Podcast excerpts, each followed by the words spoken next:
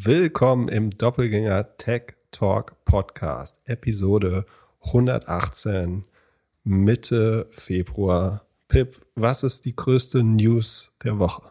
Die größte News der Woche, bezogen auf was? Generell Tech, Aktien, Internet, E-Commerce. Ich habe zwei Kandidaten. Das eine ist, dass Amazon äh, noch offizieller, also das war ja alles absehbar, aber noch offizieller in Logistik einsteigt, glaube ich.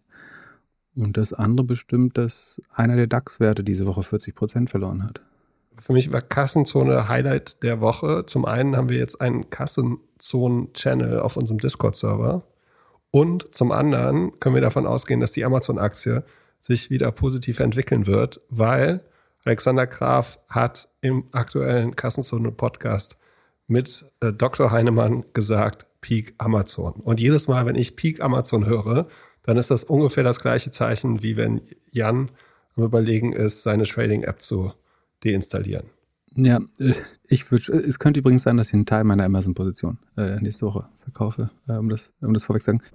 Es handelt sich hierbei nicht um Anlageberatung. Keine spezifischen Kauf- und Anlageempfehlungen. Keine Anlageberatung, keine Rechtsberatung, keine Steuerberatung und auch keine Aufforderung zum Kauf oder Verkauf von Wertpapieren. Die Verantwortung für solche Trades liegt bei euch. Philipp und Philipp haften nicht für eure Verluste. Philipp und Philipp und Philipp können die Risikodisposition der HörerInnen nicht einschätzen. Ihr entscheidet selber, was ihr kauft und tragt dafür auch die Verantwortung. Alles könnt ihr auch nochmal unter doppelgänger.io slash Disclaimer nachlesen. Ich glaube schon, dass die Zahlen schwerer werden äh, bei Amazon. Äh, ich bin sehr bullish bei AWS und beim Advertising-Business weiterhin. Äh, aber dass die Prime-Subscriptions nicht gewachsen sind, ist schon problematisch. Ähm, aber wenn man, wenn man das zu oft ausruft, äh, läuft man natürlich Gefahr, Amazon Crash-Prophet zu werden. Also das, dass Amazon peakt, ich glaube, Peak sehen wir, glaube ich, bei vielen E-Commerce-Unternehmen, ähm, bei vielen Media-Unternehmen, äh, Facebook, Pinterest, Snap noch nicht. Ähm, da sehen wir gerade in den Nutzerzahlen Peaks, da, da bin ich 100% dabei auch bei anderen E-Commerce-Playern. Wenn E-Commerce peakt, dann ist Amazon, glaube ich, eine der Sachen, die als letztes äh, peaken. Zusammen mit den jüngeren Plattformen wie About You und Shein und so. Aber ähm, ich glaube, wir sehen das bei anderen Playern, bevor wir es bei Amazon sehen, ehrlich gesagt. Aber Amazon hat ein Problem, jedes Jahr nochmal 200 Milliarden GMV zu finden irgendwo. Das ist vollkommen klar. So, die müssen halt, äh, das hat Van Heinemann vollkommen richtig gesagt, die sagen, die müssen jedes Jahr den doppelten E-Commerce-Markt von Deutschland irgendwo wegessen.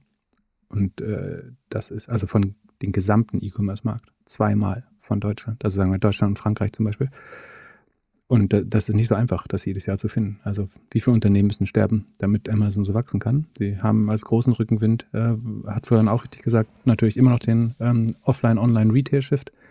Aber ähm, von daher wird es nicht einfacher. Aber ich glaube, sie haben auch noch riesige Industrien vor sich mit Logistik, mit meiner Meinung nach ähm, entweder Automation oder Personalwirtschaft und mit Healthcare vor allen Dingen auch.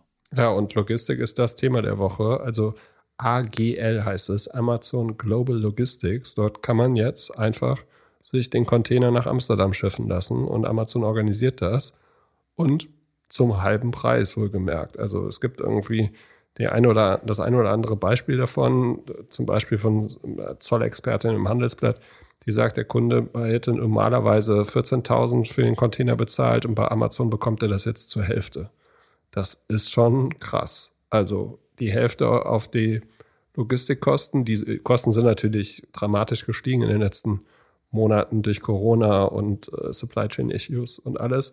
So, aber eigentlich habe ich kurz überlegt, ob ich mir jetzt von dir nochmal erklären äh, lassen soll, wie das mit dem Shorten funktioniert und dann irgendwie Kühn und Nagel Hapag-Lloyd und so äh, shorten sollte, weil günstiger und wahrscheinlich digitaler als Amazon wird es keiner anbieten.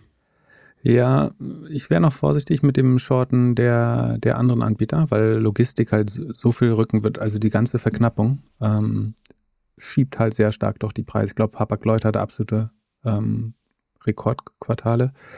Ähm, ich glaube, ich habe ich hab bei UNO Aktien schwer, glaube ich, gehört, dass Hamburg investiert ist bei Hapag. Habt ihr nicht 40 Prozent oder so? Gehören euch von Hapag Lloyd? Unmöglich. Weißt du, was Hapag heißt? Äh, Hamburg, Atlantik, Paket und Passagier und Paketaktien? Äh, Passagier, Passageaktiengesellschaft? Ich weiß es nicht. Aber ich glaube, ein Teil gehört der Stadt Hamburg. Und zwar sagen, eines der besseren Investments von, von ähm, Olli Scholz. Ähm, nee, wie heißt der? Wie heißt der Scholz mit Vornamen? Olaf. Olaf Scholz. Nein, nein, stimmt, Olli, ja. Ähm, Hast du dir den Pulli schon gekauft?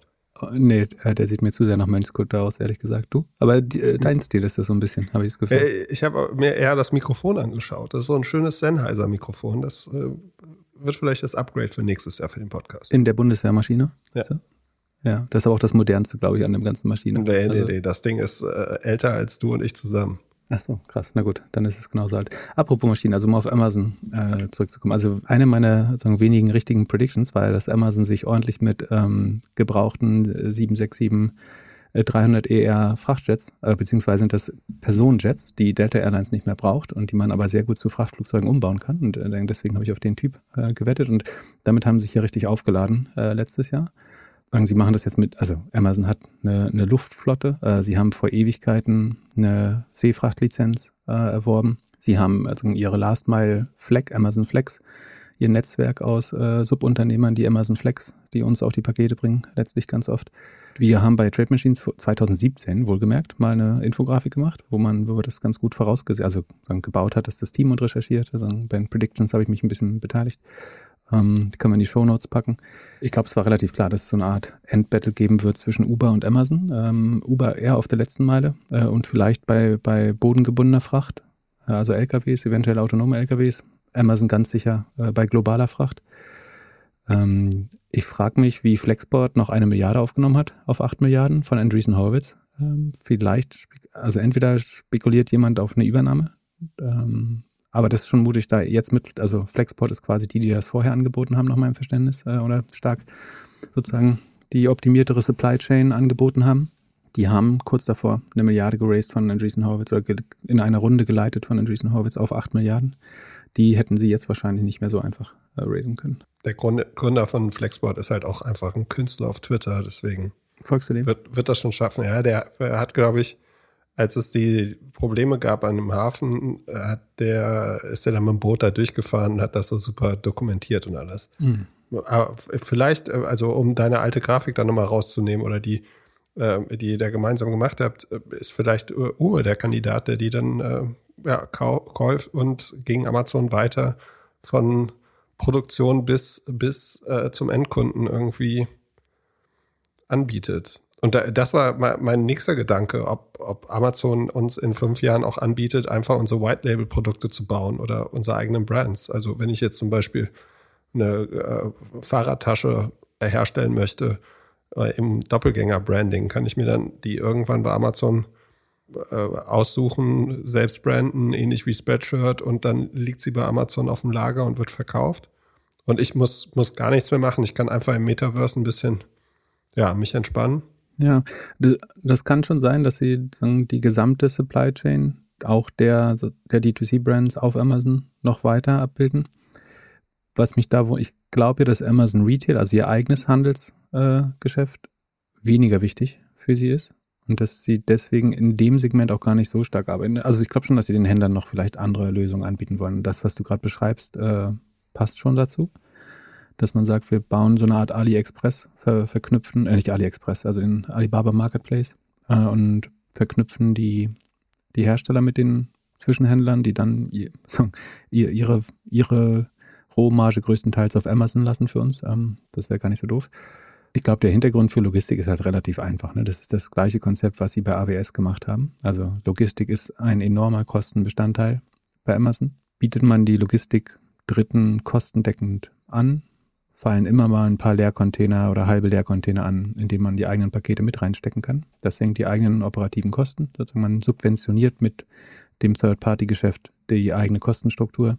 Von daher war es wirklich nicht, nicht nur vor fünf Jahren, da 2017, sondern ich glaube ein bisschen vorher sogar noch vollkommen klar, dass das ein logischer Schritt ist, dass man das AWS der, der Meere ähm, und Straßen und äh, Lüfte baut, äh, einfach um Kapazität besser auszunutzen. Das ist ja der Pitch, den so die anderen Logistik-Startups, sei es die Deutschen oder Flexport oder so eben auch machen. Das äh, Logistik ist furchtbar ineffizient. Du hast viele Leerfahrten, die Rückfahrten sind oft leer, die LKWs sind nur halb voll, die Disposition ist ähm, nicht, nicht mal digital, geschweige denn äh, irgendwie mit Machine Learning optimiert.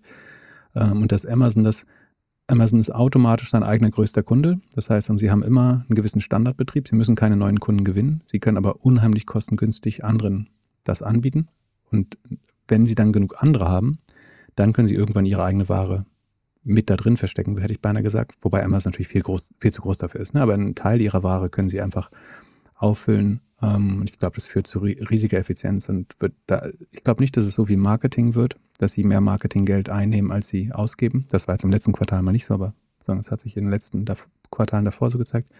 Also es wird jetzt nicht so sein, dass sie mit Logistik Geld verdienen, glaube ich, aber es wird ein brutaler ähm, Wettbewerbsvorteil, wenn letztlich deine Konkurrenten, also was passiert da eigentlich? Da nimmst du irgendeinem Händler äh, Geld ab, dass du aus Shenzhen seine Waren nach San Francisco fährst und packst deine eigenen Waren noch damit rein, vielleicht aus der gleichen Fabrik, die du dann deutlich günstiger auf deinem Marktplatz, also auch auf Amazon anbietest. So, das wäre jetzt der Worst Case. Alles ein bisschen äh, übertrieben. Aber theoretisch äh, nutzt der Händler das, weil es der günstigste Transport für ihn ist, fährt aber zu einem Teil Amazons Waren mit rüber in seinem Container oder auf seinem Schiff oder in seiner äh, 767 ähm, und sorgt dafür, dass Amazon noch günstiger gegen ihn produzieren kann äh, oder, oder äh, transportieren kann auch. Wenn der Händler günstiger die Sachen von A nach B bekommt, kann der Händler das natürlich auch günstiger auf Amazon verkaufen. Also so genau. gewinnt Amazon halt auch noch. Und der Kunde am Ende. Ja. Also es äh, ist schon äh, Win-Win-Win, aber der, der größte Vorteil ist schon bei Amazon, weil die am Ende, also Logistik können sie, ne? deswegen äh, stellen sie Logistiker ein und äh, irgendwelche ähm, emeritierten äh, Militärs, äh, weil die, habe ich das mal erklärt, woher das Wort Logistik kommt? Ich glaube in einer der ersten Folgen. Äh, Logie ist, also es geht um die Logie der Truppen. Also Logistiker waren früher die, die im Krieg dafür gesorgt haben, dass die Soldaten genug zu essen und Zelte zum Schlafen haben. Daher kommt der Begriff Logistik und deswegen stellt Amazon so viele Militärs an, weil sozusagen geplante Vorgehen und Planung von äh, Warentransfers und so äh, lernt man da ganz gut. Äh, deswegen sind Militärs in der Regel gute Logistiker. Wie auch immer. Ja, ich glaube, es macht total Sinn. Aber es ist äh, bedrohlich. Ne? Die, ich glaube, Amazon hat nach FedEx, DHL und UPS die viertgrößte Frachtflotte. DHL sollten sie vielleicht bald äh, sogar einholen. Bei Schiffen wird man jetzt sehen, äh, wie es weitergeht. Vielleicht gibt es ja auch bald noch eine äh, Amazon Prime Airline, also für Personen, wo dann oben die Personen sitzen und unten die Produkte. Nochmal eine. Achso, achso, achso. Ah, du kannst, äh, du machst ein Ryanair, was auf der Fracht rumfliegt. Genau. Und das baust du in Prime. Nee, nee, noch besser. Du machst nicht ein Ryanair, du machst ein kostenloses, ein Prime, Prime Air. Air. Genau.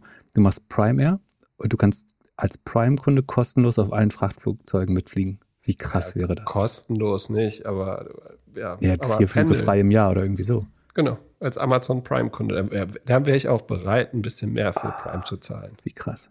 Oder Amazon reaktiviert den Cargo-Lifter, also baut einen Mega-Zeppelin, der zwischen Shenzhen und San Francisco äh, pendelt.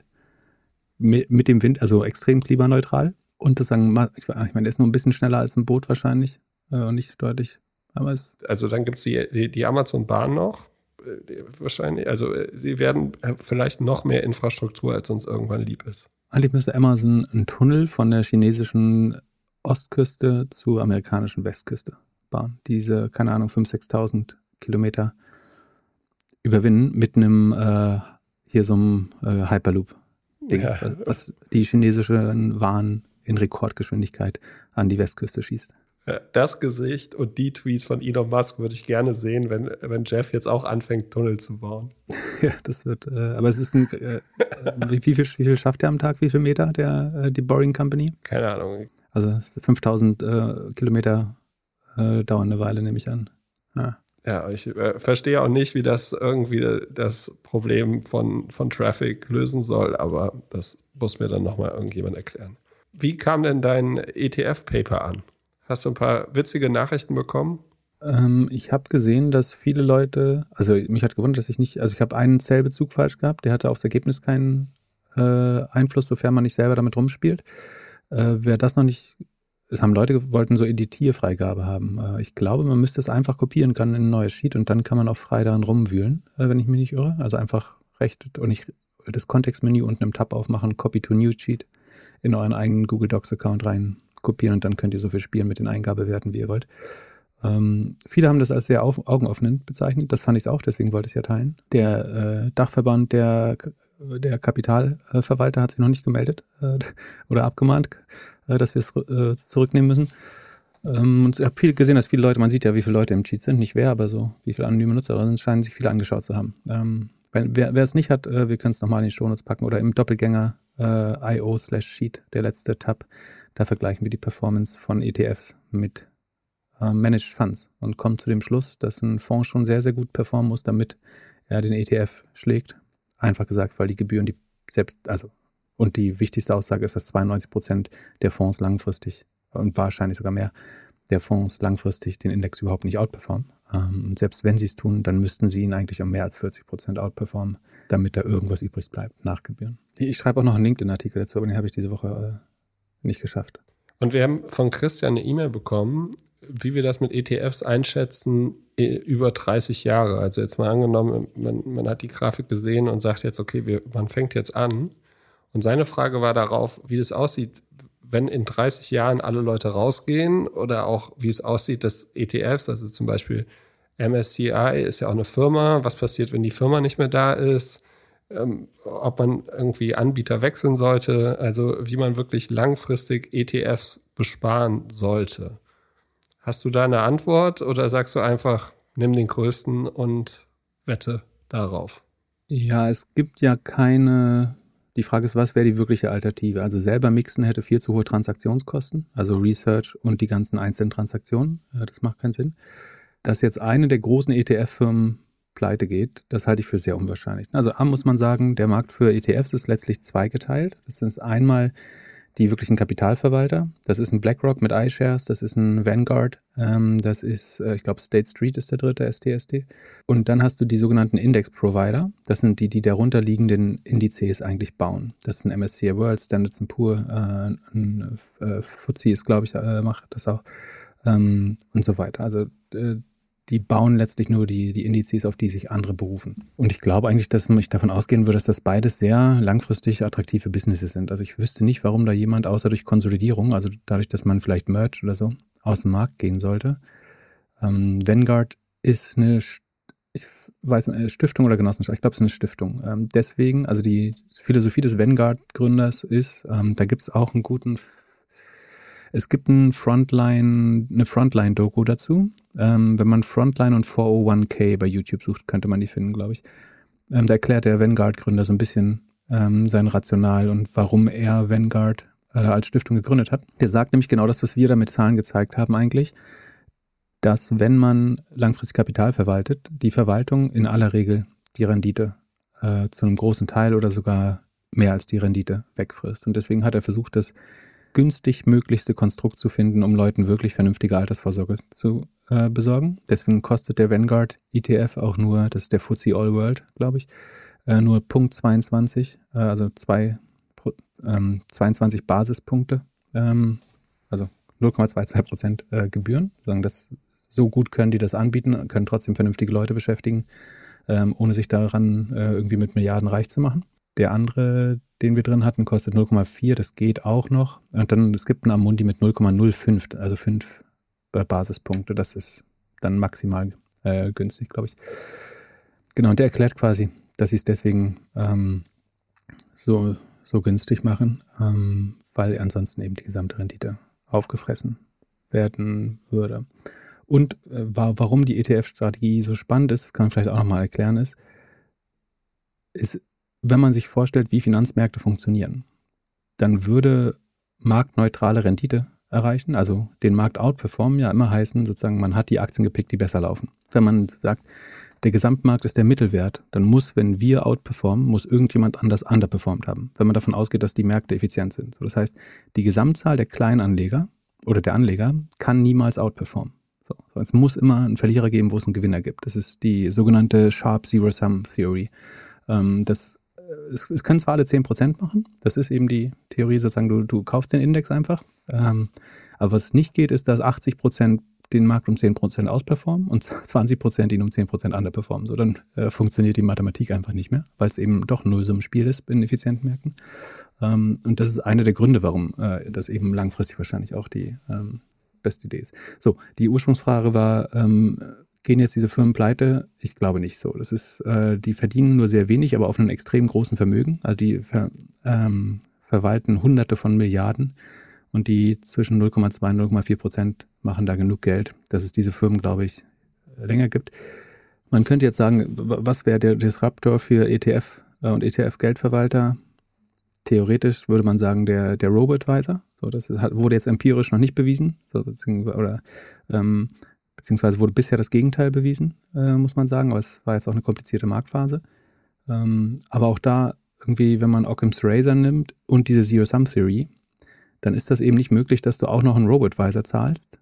Und also würden wir alle Robo-Advisor zahlen, dann performen wir eben alle doch wieder nur so wie der Markt und haben trotzdem die höheren Gebühren im Vergleich zu einem ETF. So, der, die, ich bin anders diversifiziert im Robo-Advisor, ähm, aber das, die risikoadjustierte Outperformance ist wahrscheinlich immer kleiner als die extra Gebühren, die du zahlst. Ähm, zumindest, zumindest ist das mein bisheriger Kenntnisstand. Ähm, ich lasse mich immer gern vom Gegenteil überzeugen, wenn einer es mal beweist. Äh, geschafft hat das bisher aber keiner. Dazu müsste man eben langfristig nach Gebühren deutlich besser performen. Äh, das sehe ich eigentlich nicht. Im, im Gegenteil. Bisher hat man ähm, bewiesen, dass man Gebühren nimmt und schlechter performt. Deswegen, und es ist mathematisch einfach auch schwer. Also da, kann man wirklich mal First Principle, deswegen ist diese Zero-Sum-Theory von, äh, von Sharp äh, so wichtig.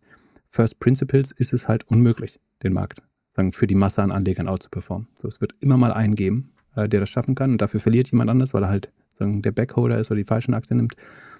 Ähm, aber der, die Masse kann das nicht schaffen.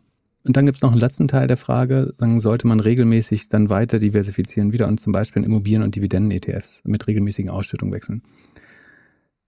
Für eine optimale Allokation ist das wahrscheinlich weniger wichtig, aber wenn man zum Beispiel diversifizieren will oder zum Beispiel, wenn irgendwann vielleicht Richtung Lebensende, vorzeitige Rente oder einfach aus gewissen Sicherheitsaspekten man wirklich eine Präferenz für Cash entwickelt, dann kann man entweder eben immer einen Teil des ETFs verkaufen oder ihn auch umschichten in Immobilien, wo man dann Mietzins bekommt oder eben Dividenden-ETFs kaufen, ähm, wo man regelmäßig die Dividenden, äh, die, davon yielden im Moment manche mit äh, 4 bis 6 Prozent im Jahr. Das ist also ohne Performance, ist, ist natürlich ganz attraktiv. Das kann man machen, wenn man sich damit besser fühlt. Man wird von der Kapitalentwicklung wahrscheinlich langfristig nicht den MSCI World schlagen. So, aber man kann sich ein bisschen nochmal de-risken und äh, dafür sorgen, dass man einen Zufluss hat. Es fühlt sich natürlich gut an, wenn man immer mal ein bisschen Geld auch aufs Konto bekommt. Aber das kann man auch einfach machen, indem man im MSCI World bleibt und jedes Jahr 0,1 Prozent verkauft oder so. Im äh, letzten Monat haben wir uns lustig gemacht über den Instagram-Chef äh, Adam Mosseri, der jedes Mal, wenn es irgendwas Neues gab, äh, hat er ein Video gemacht auf Instagram und äh, schon sehr influencer-mäßig. Also es gibt so ein paar äh, Influencerinnen vor allem, deren Feed komplett beige ist. Das ist sein, seine Videos auch, die sind alle sehr beige, also so vom Kleidungsstil oder auch äh, Interieur. Und zudem hat er in jedem Video eine andere Uhr und nicht irgendwie eine Swatch, sondern schon eher so ein Statement. Kann, kann er sich natürlich auch leisten und es gibt ja viele Leute, die Uhren sehr viel mögen und daraufhin wurden wir von Frank gefragt, welche Uhr äh, er denn tragen sollte, wenn er etwas Kohle verdient hätte, aber jetzt und eine Uhr haben möchte, aber jetzt nicht so wirklich eklig oder prollig rüberkommen möchte. Also jetzt, äh, was ist dein äh, Uhrtipp, Pip? Mein Uhrtipp, also A, ich bin kein großer Uhrenkonnoisseur oder Liebhaber. Ich habe super lange gar keine Uhr. Also ich finde, mein Tipp ist, keine Uhr finde ich immer ein gutes Statement. So, du hast deine Uhr immer in der Tasche. Ähm, keine Uhr, es stört wenig beim Arbeiten. Nun, es gibt aber auch Leute, die sagen, die Uhr ist das Geweih des Mannes. Also was empfiehlst du solchen? Gut, wenn, wenn, wenn einen das aufwertet oder ähm, hilft, also wenn das das eigene Selbstbewusstsein fördert, kann das ja auch eine positive Ausstrahlung haben. So. Ich würde eine dezente Uhr, also gerade im Business-Kontext eine dezente Uhr äh, bevorzugen. Also vielleicht keine Hublot oder so, ähm, vielleicht klassische Materialien, vielleicht nicht schwarz mit goldenen Schrauben drin ähm, oder ähm, irgendwie fully iced, mit, also lauter Diam Diamanten auf dem Ziffernblatt. Aber sagen, vom Budget her scheint es auch zu besteigen. Ich würde, glaube ich, nicht in so dieses ähm, untere Luxussegment gehen. Also ob du jetzt so eine Breitling oder Tag Heuer oder Omega äh, für 2.000, 3.000 Euro trägst das, oder Tudor oder so, das macht, glaube ich, also es beeindruckt die Fans nicht äh, und gleichzeitig äh, die, also das glaube ich Quatsch. Dann würde ich, glaube ich, eher eine, eine Smartwatch tragen vielleicht. Ja, ich ich habe so eine Smartwatch äh, mit Edelmetall, also eine von den Marken, die du gesagt hast. Und ich kann nur sagen, es ist schlechter als ein Gebrauchtauto fahren. Also ich habe schon mehr Geld in die Reparatur der Uhr gesteckt, Ach, als die Uhr selbst kostet. Und äh, ich habe auch jedes Mal, wenn ich bei denen im Flagship Store bin, habe ich Das das, ist keine Gefühl, Smartwatch, sondern ein Chronograph. Nee, nee, nein, nein, also, äh, aber eine von den drei Marken, die von die der Smart Group gehört. Und jedes Mal, wenn ich bei denen im Flagship Store bin und das Ding, äh, weil ich es wieder abhole von der Reparatur, bin ich immer kurz davor, dass ich denke, okay, jetzt ist der Zeit, die Zeit gekommen, ich muss einen Blogpost schreiben über was Luxus früher war und was Luxus heute ist, weil dieser Service hier geht überhaupt nicht.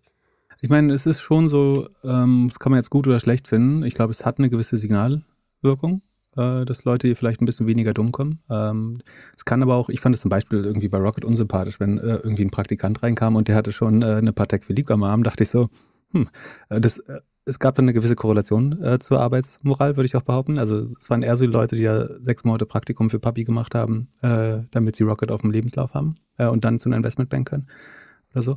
Ich glaube, man, ich bin eher ein Typ von Understatement. Also ich würde mir was Schlichtes suchen. Ähm, ich habe es nur, ich sage nicht welche, weil ich gehört habe, man kann da jetzt Geld für bekommen, wenn man das sagt. Ähm, aber die, ich halte die für relativ äh, schlicht. Du bist einer der einzigen Influen Bisfluencer, der kein Geld bekommen hat für die Uhr, oder wie? Das, das kann sein. Ich habe sie auch selber bezahlt. Ähm, die ist aber im Wert gestiegen übrigens. Man kann bei Chrono 24, das ist keine Werbung, aber äh, da in der App kann man ja so seine Uhren tracken. Ähm, und ich habe äh, mal eine für meinen Vater gekauft tatsächlich, äh, aber auch eher so ein Sammlerding. Ähm, und natürlich sind die sind beide im Wert gestiegen bisher. Also wobei nicht infl inflationsbereinigt wahrscheinlich nicht mehr. In den USA haben wir 7,5% Rendite, äh, Rendite, Rendite wäre schön, ähm, Inflation. Ja, ich- äh, ich CPI-Inflation. Ich habe heute die Inflation das erste Mal gemerkt. Hier bei meinem Portugiesen um die Ecke ist das Croissant mit Käse überbacken teurer geworden. 25 Cent. Ja, dazu muss man sagen, du hast ja im BWL nicht aufgepasst, deswegen erkläre ich dir das jetzt nochmal. Ähm, dann Gastronomie hat das Problem der sogenannten Menu Cost. Das heißt, wenn Preise erhöht werden und wenn man schlau ist, dann erhöht man sie relativ drastisch, weil man nicht dreimal im Jahr die Auslage oder das Menü neu drucken möchte äh, oder mit der Kreide das irgendwo ranschreiben. Und deswegen macht man signifikante Steigerungen. Äh, die fühlen sich dann immer sehr teuer an, aber das ist halt deutlich einfacher äh, oder es ist schwerer, die Preise zu erhöhen als an einer Tankstelle, wo du einfach immer mal eine Nachkommastelle äh, verschieben kannst. Deswegen, ähm, 25 Cent klingt natürlich viel, aber wahrscheinlich hat sich die fünf Jahre davor auch einfach gar nicht äh, geändert. Und die, die Mehlpreise, also die, die Ingredients und die Arbeit haben sich ja deutlich verteuert für deinen Portugieser. Deswegen bitte ich um Nachsicht da. Ja, ich habe ihn auch gefragt, aber die Servicekraft verdient noch nicht mehr Geld. Aber nochmal zurück. das würde ich dann, genau, das musst du dann äh, einfordern auch. Das, äh, Ja. Genau, in dem Moment, also du beschwerst dich erst über den Preis und wenn er sagt, ja, hm, hm, und dann sagst du, dann fragst du den hinten in der Backstube, ähm, ob er jetzt mehr Geld bekommt. Ja, äh, und am Ende geht äh, das Geld wahrscheinlich mehr von seinem Trinkgeld ab. Also bei so einem Preis mit, wenn etwas irgendwie 2,50 gekostet hat und auf einmal 2,75, wird wahrscheinlich jeder Zweite immer noch 3 Euro geben. Hm, ja. Aber nochmal zurück zur Uhr. Eine Sache bei Uhren fand ich noch ganz interessant zu sehen. Und zwar bei der iWatch oder Apple Watch. Die hat eigentlich dem einen oder anderen Topmanager äh, die, die goldene oder silberne Uhr vom Handgelenk genommen. Damit man dann auf einmal zeigen konnte, dass man irgendwie richtig jung, agil ist und äh, bereit für die Digitalisierung des Konzerns. Das haben wir ja schon mal besprochen, aber ich glaube, der schlechtmöglichste Case ist dann links Coolness, rechts Richness. Äh, oder so, also die, die Leute, die an links eine iWatch haben und rechts trotzdem äh, eine, eine Rolex. Ja, Ähm, und äh, jetzt, äh, was kostet so eine Uhr für einen Einsteiger? Eine gute Uhr? ich glaube, wenn du eine gewisse Singling-Wirkung haben willst, ähm, dann fängt das niedrig, also hoch vierstellig, niedrig fünfstellig an. Und so Reparatur und so, musstest du deine Uhr schon mal wegbringen? Bringst du die einmal im Jahr irgendwie zur Korrektur? Äh, ich ich habe die zwei oder drei, ich pflege die nicht besonders gut, ehrlich gesagt. Äh, also es bleibt ein Benutzungsstück. Äh, ähm, aber ich musste, bis, ich fängt langsam an, ein klein bisschen nachzugehen. Vielleicht muss ich bald hin, aber die ersten drei Jahre musste ich jetzt noch nicht hin. Aber das ist ja auch äh, Schweizer. Also ich, ich mag äh, Rolex zum Beispiel nicht so gerne, ehrlich gesagt. Das liegt so ein bisschen äh, an, irgendwie ich das erste Mal mit der, also ich habe die einfach zuerst bei einem sehr unangenehmen Zuhälter gesehen. So. Äh, Achso, ich wollte sagen, bei deinem Chef. Hä? Nee, nee, nee. Ich äh, wollte sagen. Nicht, dass ich wüsste. Ich glaube, die, nee, ich glaube, das sind auch so Nicht-Uhrenleute eher. Es war auch nicht genau genommen Zuhälter, äh, aber äh, kompliziert. So, ähm, es, es war ein ungeliebtes Familienmitglied. Ähm, und äh, diese Brand, äh, das ist zum Beispiel ein Riesenproblem der Uhrenmarken, ne, dass sie nicht beeinflussen können, wer das trägt. So, du, ich glaube nicht, dass jeder gerade, dass jede Uhrenmarke sich gerade wohlfühlt mit Ähm, also ich meine, für Lamborghini oder so ist das, glaube ich, super geil, äh, dass diese, diese Krypto-Gang, ich glaube, die haben sich noch, noch nie viele Sorgen um ihre Fahrer gemacht.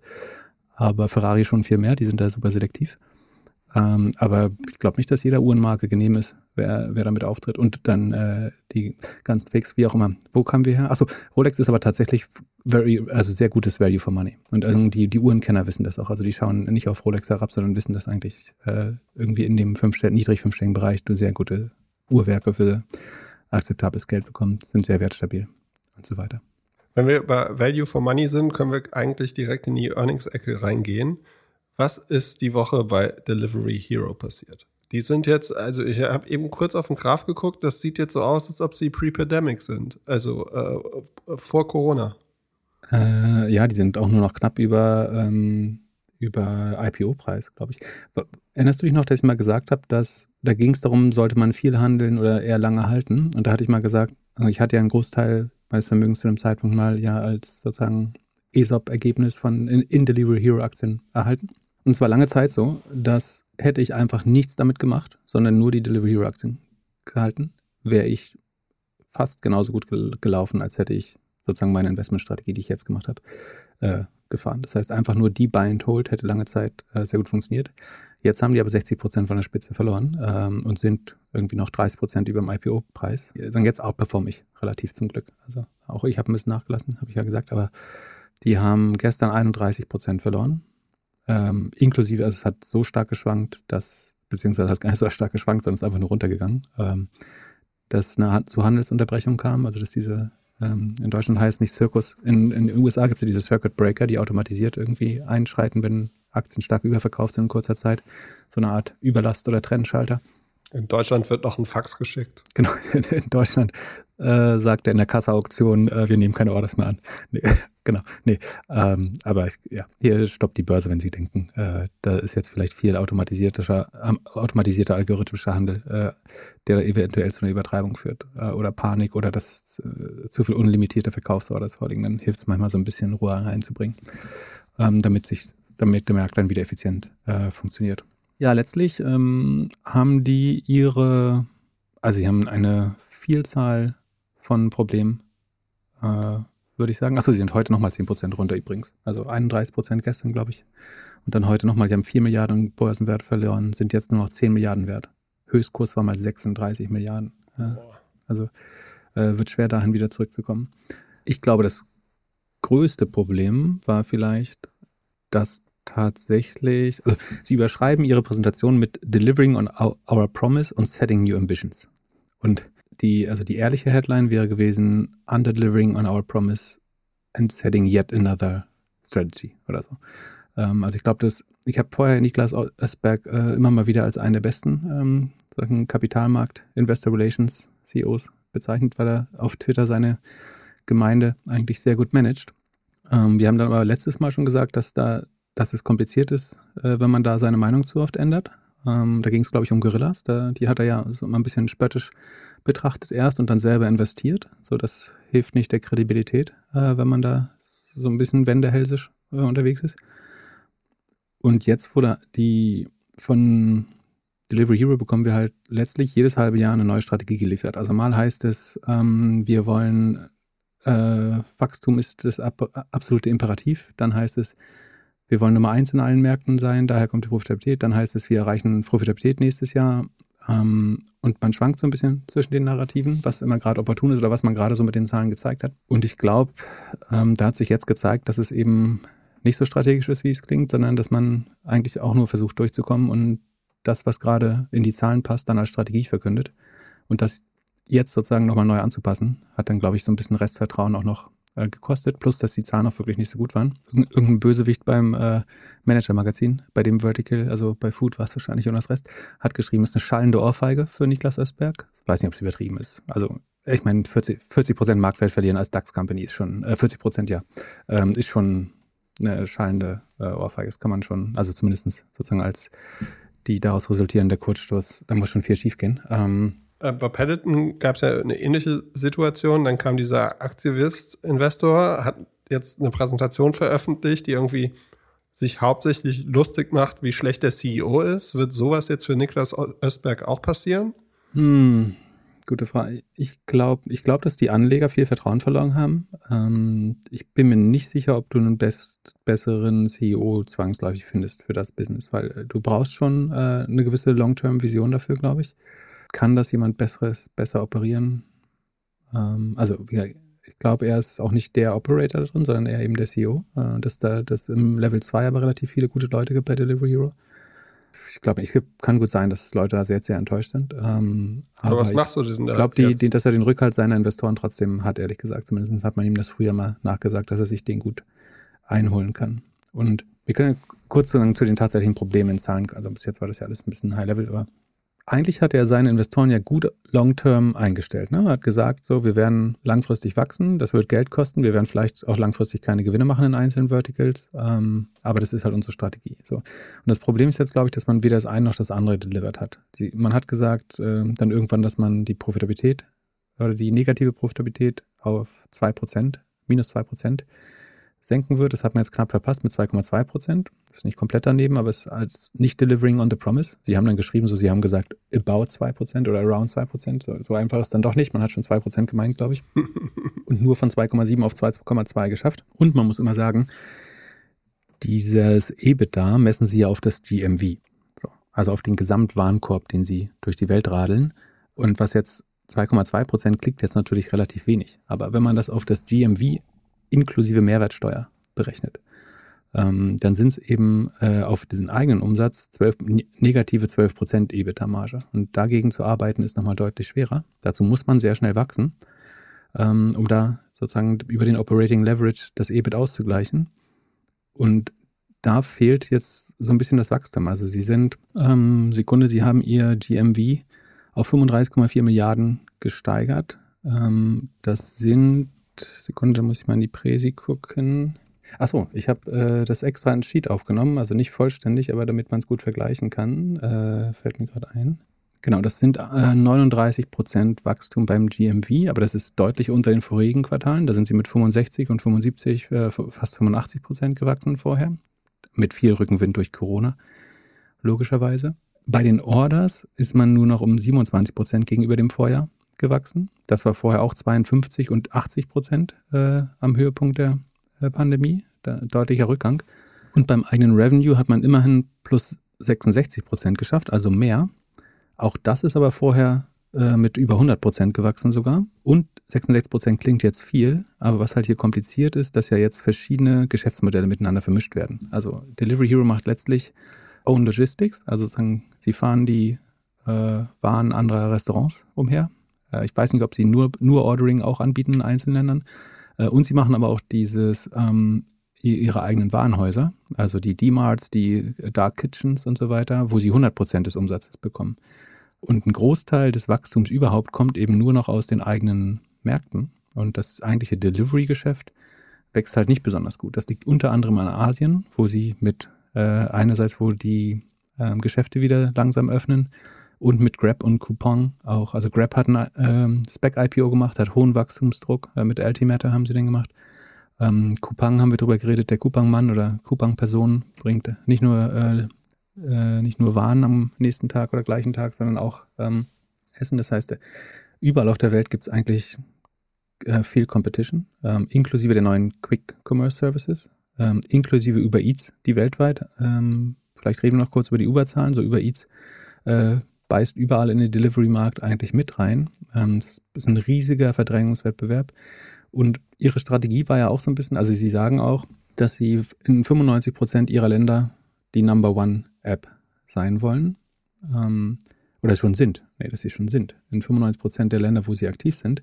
Und die Frage ist doch, das Narrativ ist ja immer, man bekommt irgendwann Monopolmargen, wenn man die klare Nummer eins ist. Hohe Netzwerkeffekte, äh, man kriegt mehr Pricing Power, man kann die Restaurants ein bisschen ausquetschen. Ähm, man spart Marketingausgaben irgendwann. Und das Problem ist, das zeigt sich aber überhaupt nicht in den Zahlen oder nur sehr, sehr, sehr marginal. Ähm, und deswegen glaube ich, verstehen die Leute langsam, dass du kannst nicht gleichzeitig sagen, ähm, wir investieren in Wachstum, weil wenn wir Nummer eins sind, dann haben wir höhere Margen und dann sagen, wir sind in 95 Prozent der Länder schon Nummer eins. Weil dann ähm, äh, glaubt man halt nicht mehr, dass die, die, die Margen sich deutlich verbessern dadurch. Sonst, sonst wär, wäre es ja sichtbar und es ist nicht sichtbar genug. Man sieht das alles im Ansatz, ne? da gibt es ein Operating Leverage.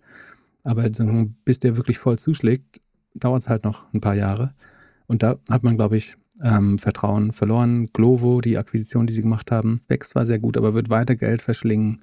Die Lohninflation wird voll, also auf die Kosten drücken weiterhin. Das muss man auch mal sagen. Ne? Sie haben ihr Ergebnis leicht verbessert, ähm, aber sie haben auch unheimlich viel Gegenwind bei überhaupt Exzess zu Personal, also überhaupt noch Rider finden. Ähm, dann natürlich die höheren Löhne, die auch getrieben werden von der Konkurrenz.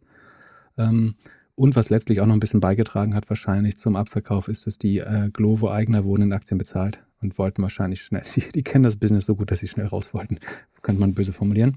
Ähm, und es gibt ein weiteres Problem, nicht dass langsam auch das Cash ausgeht. Also sie ver, ver, verbrennen, will ich nicht sagen, weil sie investieren ähm, dieses Jahr 780 Millionen. Man geht davon aus, dass es nächstes Jahr über 800 Millionen sein werden, die sie immer noch sagen, negatives Adjusted EBITDA äh, haben werden.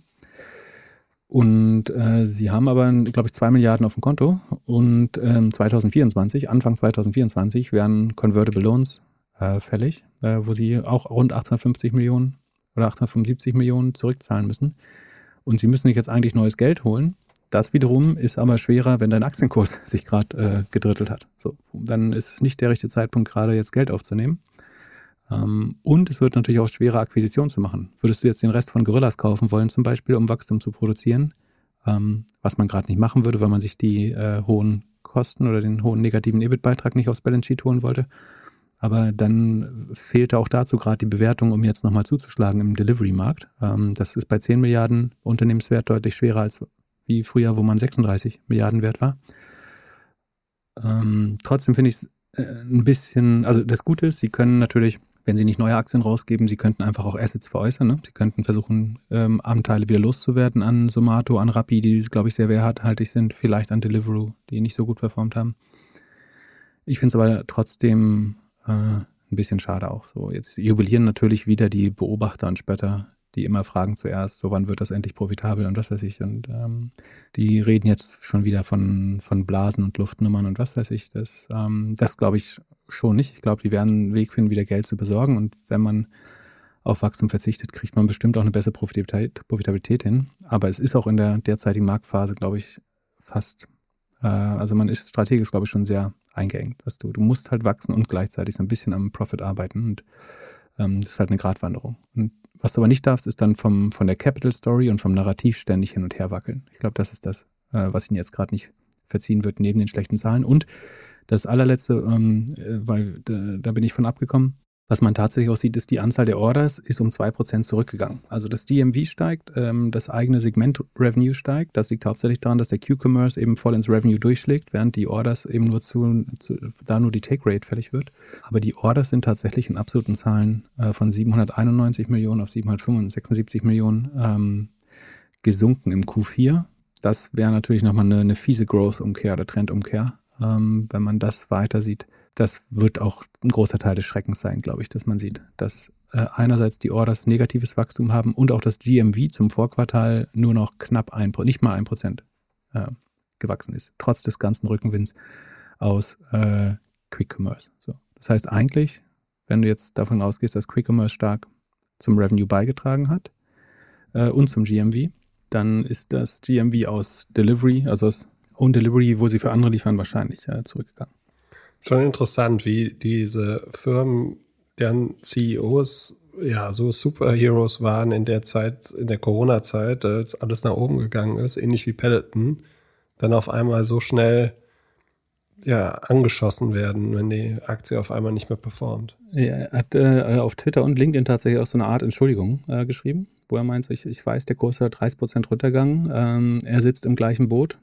Ähm, das ist insofern richtig, dass er sich über das Jahr 2021 äh, Aktien gekauft hat äh, beim Kurs von 100 Euro. Ich weiß nicht, ob das sozusagen ausgeübte Optionen sind oder ob das wirklich Zukäufe sind, aber äh, man kann mir jetzt nicht vorwerfen, dass er zumindest, äh, zumindest Ende 2021 jetzt nochmal groß abgeladen hat, seine Aktien. Das ist zumindest aus meinen Quellen nicht erkenntlich.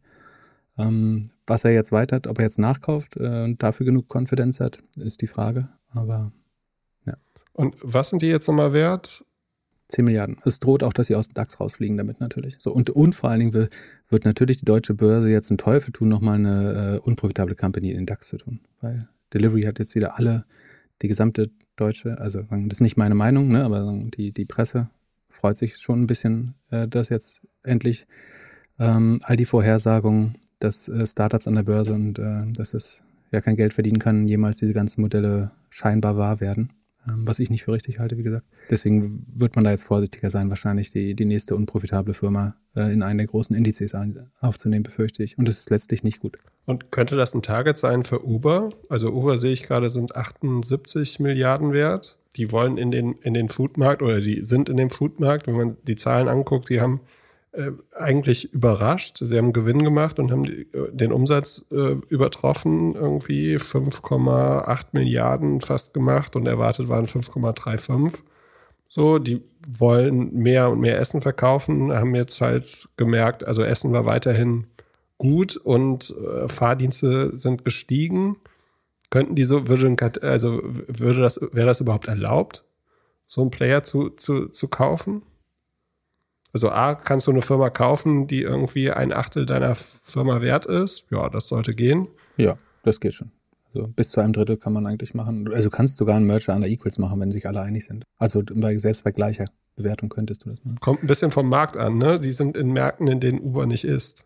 Ja, genau. Also das, das Problem ist. Uber ist nicht ist. Das ist eine, wie du richtig sagst, eine Markt-zu-Markt-Betrachtung. Ähm, also in, in Korea hatten sie ja zum Beispiel den Fall, dass sie ihr eigenes Geschäft abgeben mussten, damit sie Wuwa oder Wura oder wie es hieß, äh, aufkaufen dürfen. Das heißt, es muss dann in jedem Markt geprüft werden, ob ein marktbeherrschender Player entsteht, weil sonst die Wettbewerbshüter sagen, ihr, ihr, ihr bürdet den Restaurants sonst 20 Prozent Gebühren auf, das wissen wir. Ähm, also man, man kann es auch regulieren und sagen, man ähm, capt die Gebühren dann. Das, hat, das machen ja die teilweise die Städte und Bundesstaaten in den USA, äh, bei Instacart, dass sie sagen, oder auch bei DoorDash, dass sie sagen, wir cappen die Gebühren. Also ihr dürft so groß werden, wie ihr wollt. Aber wir zum Schutz der Konsumenten und Restaurants cappen wir die Gebühren bei 15 Prozent. Ähm, und das ist, wie gesagt, wichtig. Äh, es ist nur so in einzelnen Märkten bisher bewiesen. Bei, bei Just Eat und Takeaway war das teilweise so in Dänemark oder ihren Heimländern in UK auch, dass es diese Monopolmargen mal für kurze Zeit gab. Aber auch da fängt auf einmal ein Deliveroo, ein Volt rein zu, an, rein zu essen, ein Uber Eats, ähm, die Quick äh, Commerce Services. Das ist nicht so klar, dass du da die e-, ewige ähm, Monopolrendite bekommst, glaube ich. Sie sind jetzt, wie du richtig sagst, 10 Milliarden wert. Das ist letztlich nur anderthalb Mal der zwölf Monats, der letzten zwölf Monate äh, der Umsatz. Ähm, ein Drittel des, des GMVs, wobei bei dieser GMV-Definition wäre ich da mal echt äh, vorsichtig, aber das kann man schon machen, wenn man Growth braucht. Und sagen, für ein Uber, aus Uber-Sicht sind die jetzt wieder nicht so unprofitabel, dass man, also es würde sofort die Konkurrenz zwischen Uber Eats und ihnen entstehen. Das wäre die Frage, ob in den Ländern, wo das dann passieren würde, ob sie dann nicht wieder zu groß werden. Ich bin mir sicher, das hat schon mal jemand gerechnet, äh, ob, ob das funktioniert, welche Länder man divestieren müsste. Also was man machen kann, ist, man legt sich zusammen in den Ländern, wo es geht und man divestiert dann, also trennt sich von den Assets in den Ländern, wo es wahrscheinlich nicht durchgeht und macht das als zur Auflage der Fusion. Das könnte funktionieren. Es wäre effizienter, weil du sparst dir die Hälfte der Sales-Armee. Du musst also du musst die Restaurants nicht alle zweimal belagern ähm, im Sales. Du sparst, du hast eine höhere Effizienz äh, in der Utilization der, der Rider. Du hast ähm, in der Ab Kundenakquise via App-Installs ähm, Effizienzen. Da gibt es schon viele Hebel, glaube ich. Ich bin, ich, ich will eigentlich auch in meinem Markt nicht nur einen Dienst haben, weil das, das hat man, glaube ich, gesehen, als Lieferando nur in Deutschland als einziger aktiv war. Ähm, was immer man über das Unternehmen denkt, aber so als Endkunde war die Experience, glaube ich, einfach furchtbar. Und zwar total gut, dass dann Volt und Uber Eats dazugekommen sind, weil es wieder Druck auf den Markt gemacht hat. Ähm, ja. Ich kann mir halt auch nicht wirklich vorstellen, wie Wachstum irgendwie in den Markt noch kommt. Also sehe jetzt, ich könnte mir vorstellen, dass es einfach wenig Essen im Sommer bestellt wird und man selbst auch im Winter gerne essen geht. Ja, wenn du jetzt wieder volle Plätze belegen darfst in Restaurants irgendwann, wenn die Biergärten wieder aufmachen, du hattest ja eine ganze Biergartensaison eigentlich nicht. Ich glaube schon, dass ähm, es jetzt ein deutlich schweres Jahr wird. Also, und wie gesagt, du siehst jetzt schon negatives Orderwachstum ähm, und stagnierendes ähm, GMV zum, zum Vorquartal. Das wird nicht besser. So, ich würde jetzt nicht äh, in das fallende Messer greifen. Ich finde es schon, einerseits sind jetzt diese 40 Prozent in der kurzen Zeit eine Überreaktion ähm, so normalerweise kann man darauf spekulieren, dass sie, sowas wieder revidiert wird vom Markt und man dann nochmal eine Gegenreaktion sieht. Äh, andererseits kann ich jetzt mit Überzeugung nicht sagen, dass die langfristigen Aussichten besser sind. Und äh, das ist ein weiterer Punkt, warum sie abgestraft, gut, dass wir darauf noch zu sprechen kommen. Ein weiterer Punkt, warum sie äh, abgestraft sind, ist natürlich der Ausblick, dass sie das GMV für 2022 ähm, der CFO sagt relativ konservativ auf 44 bis 45 Milliarden geforecastet haben. Das wäre nur ein Wachstum von 27 Prozent äh, year on year. Und äh, damit wird es dann schwer, das Profitabilitätsziel wieder zu erreichen. Ähm, das ist nicht das Wachstum, was man langfristig versprochen hat. Ursprünglich hatte man langfristig 30 Prozent, kurzfristig 40 Prozent versprochen, ähm, dass man angeblich delivered hat. Äh, hat man jetzt sozusagen gerade auch so, aber nicht zu den richtigen Kosten. Ähm, und ja, das ist halt dieses Hin und Her. So, jetzt, jetzt klappt das Wachstum nicht mehr, jetzt sind wir auf einmal keine Wachstumscompany mehr, sondern jetzt versprechen wir wieder, wir können die, die EBIT-Marge, diese komisch berechnete, um ein Prozent verbessern.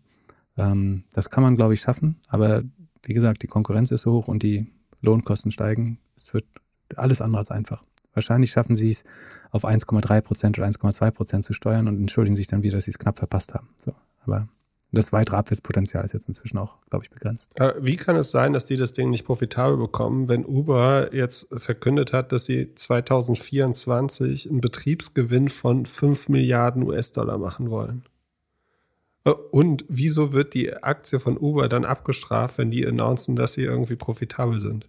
Oder in Zukunft profitabel sein werden? Also ich glaube schon, dass Google, äh, dass Uber trotzdem noch eine schwere Zeit vor sich hat. Ähm, also auch die investieren ja unheimlich viel in den, also Uber Eats liefert gute Beiträge zum Revenue, ähm, gerade während die Mobilität nicht, nicht mehr so stark war. Das braucht natürlich auch erhebliche Investitionen in Uber Eats, auch da kriegst du hohe Rabatte. Ähm, und der, der, Grund, warum das nicht, also die Contribution Margin, ne, also Delivery Hero verdient schon auf den meisten Orders Geld, ähm, aber A, die, die Coupons und äh, Rabatte, Discounts, äh, essen noch stark in die Contribution Margin, also nach, also nach Discounts ist die Contribution Margin bestenfalls noch ganz knapp äh, positiv. Dann die neuen Quick Commerce Modelle, die Delivery Hero fast überall rausrechnet, äh, also in den aggregierten Zahlen reinrechnet und aus den Profitabilitätszahlen dann aber rausrechnet, ähm, sind beißen halt äh, kosten Geld.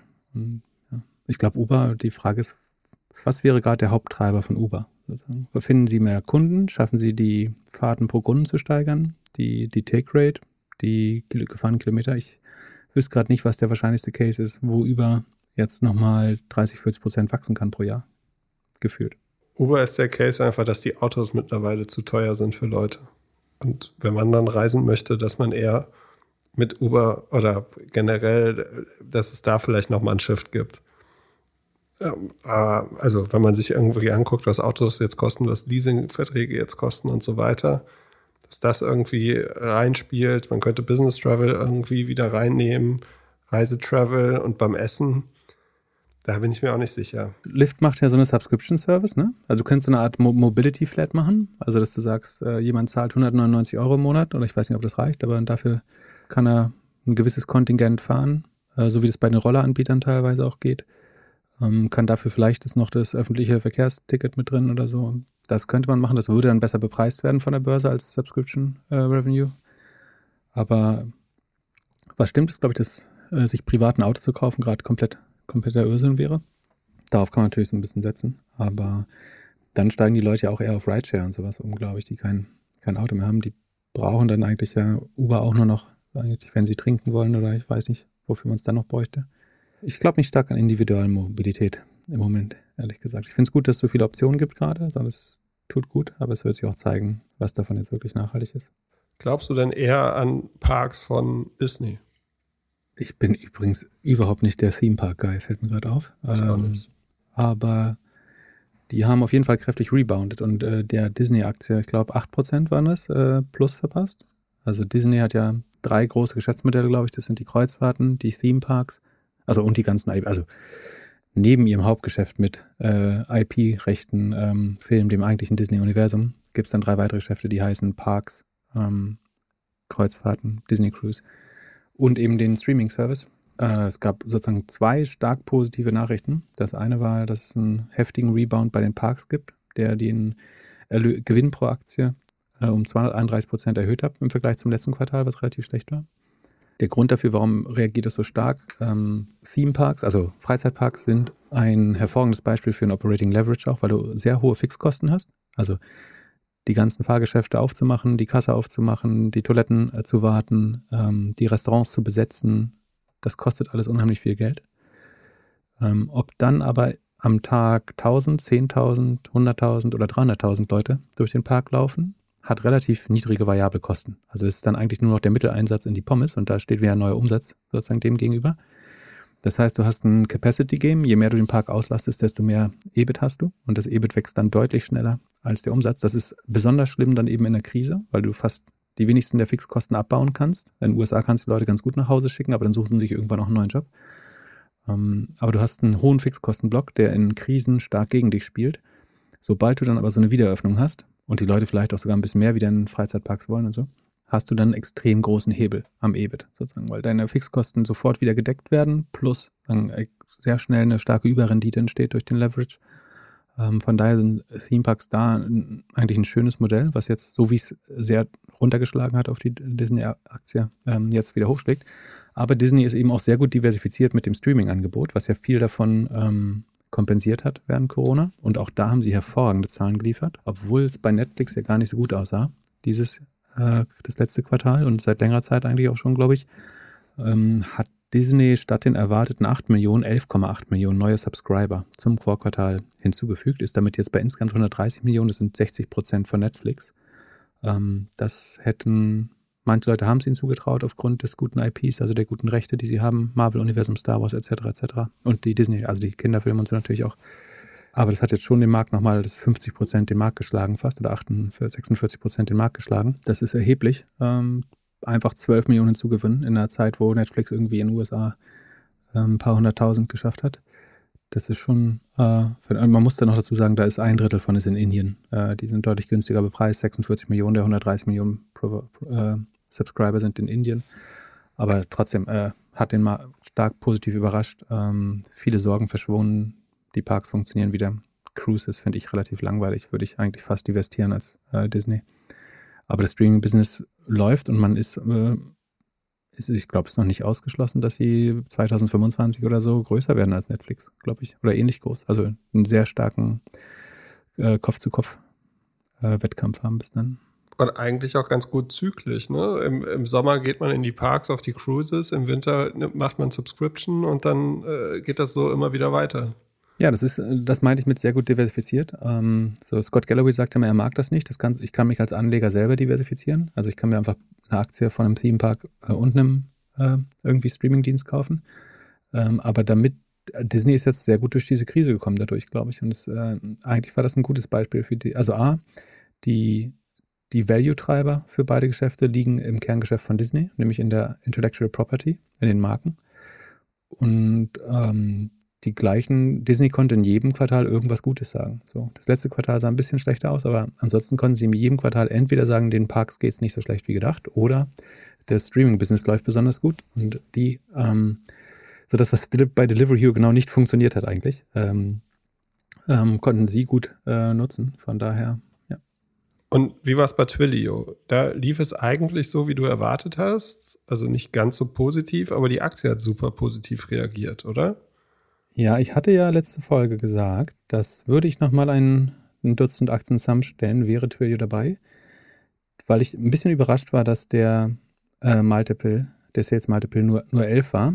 Äh, da weiß ich inzwischen ein bisschen besser, woran das liegt, glaube ich.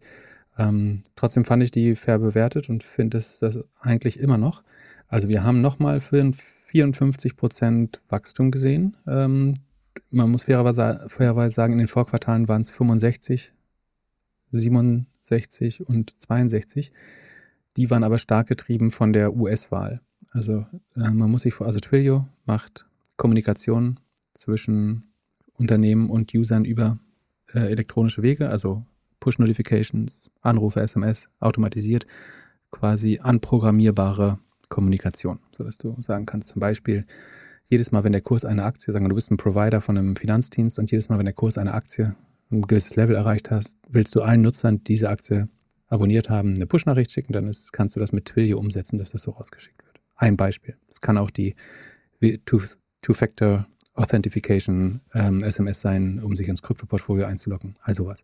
So, damit hängen sie so ein bisschen stark volumenmäßig am, äh, am Internetmodell.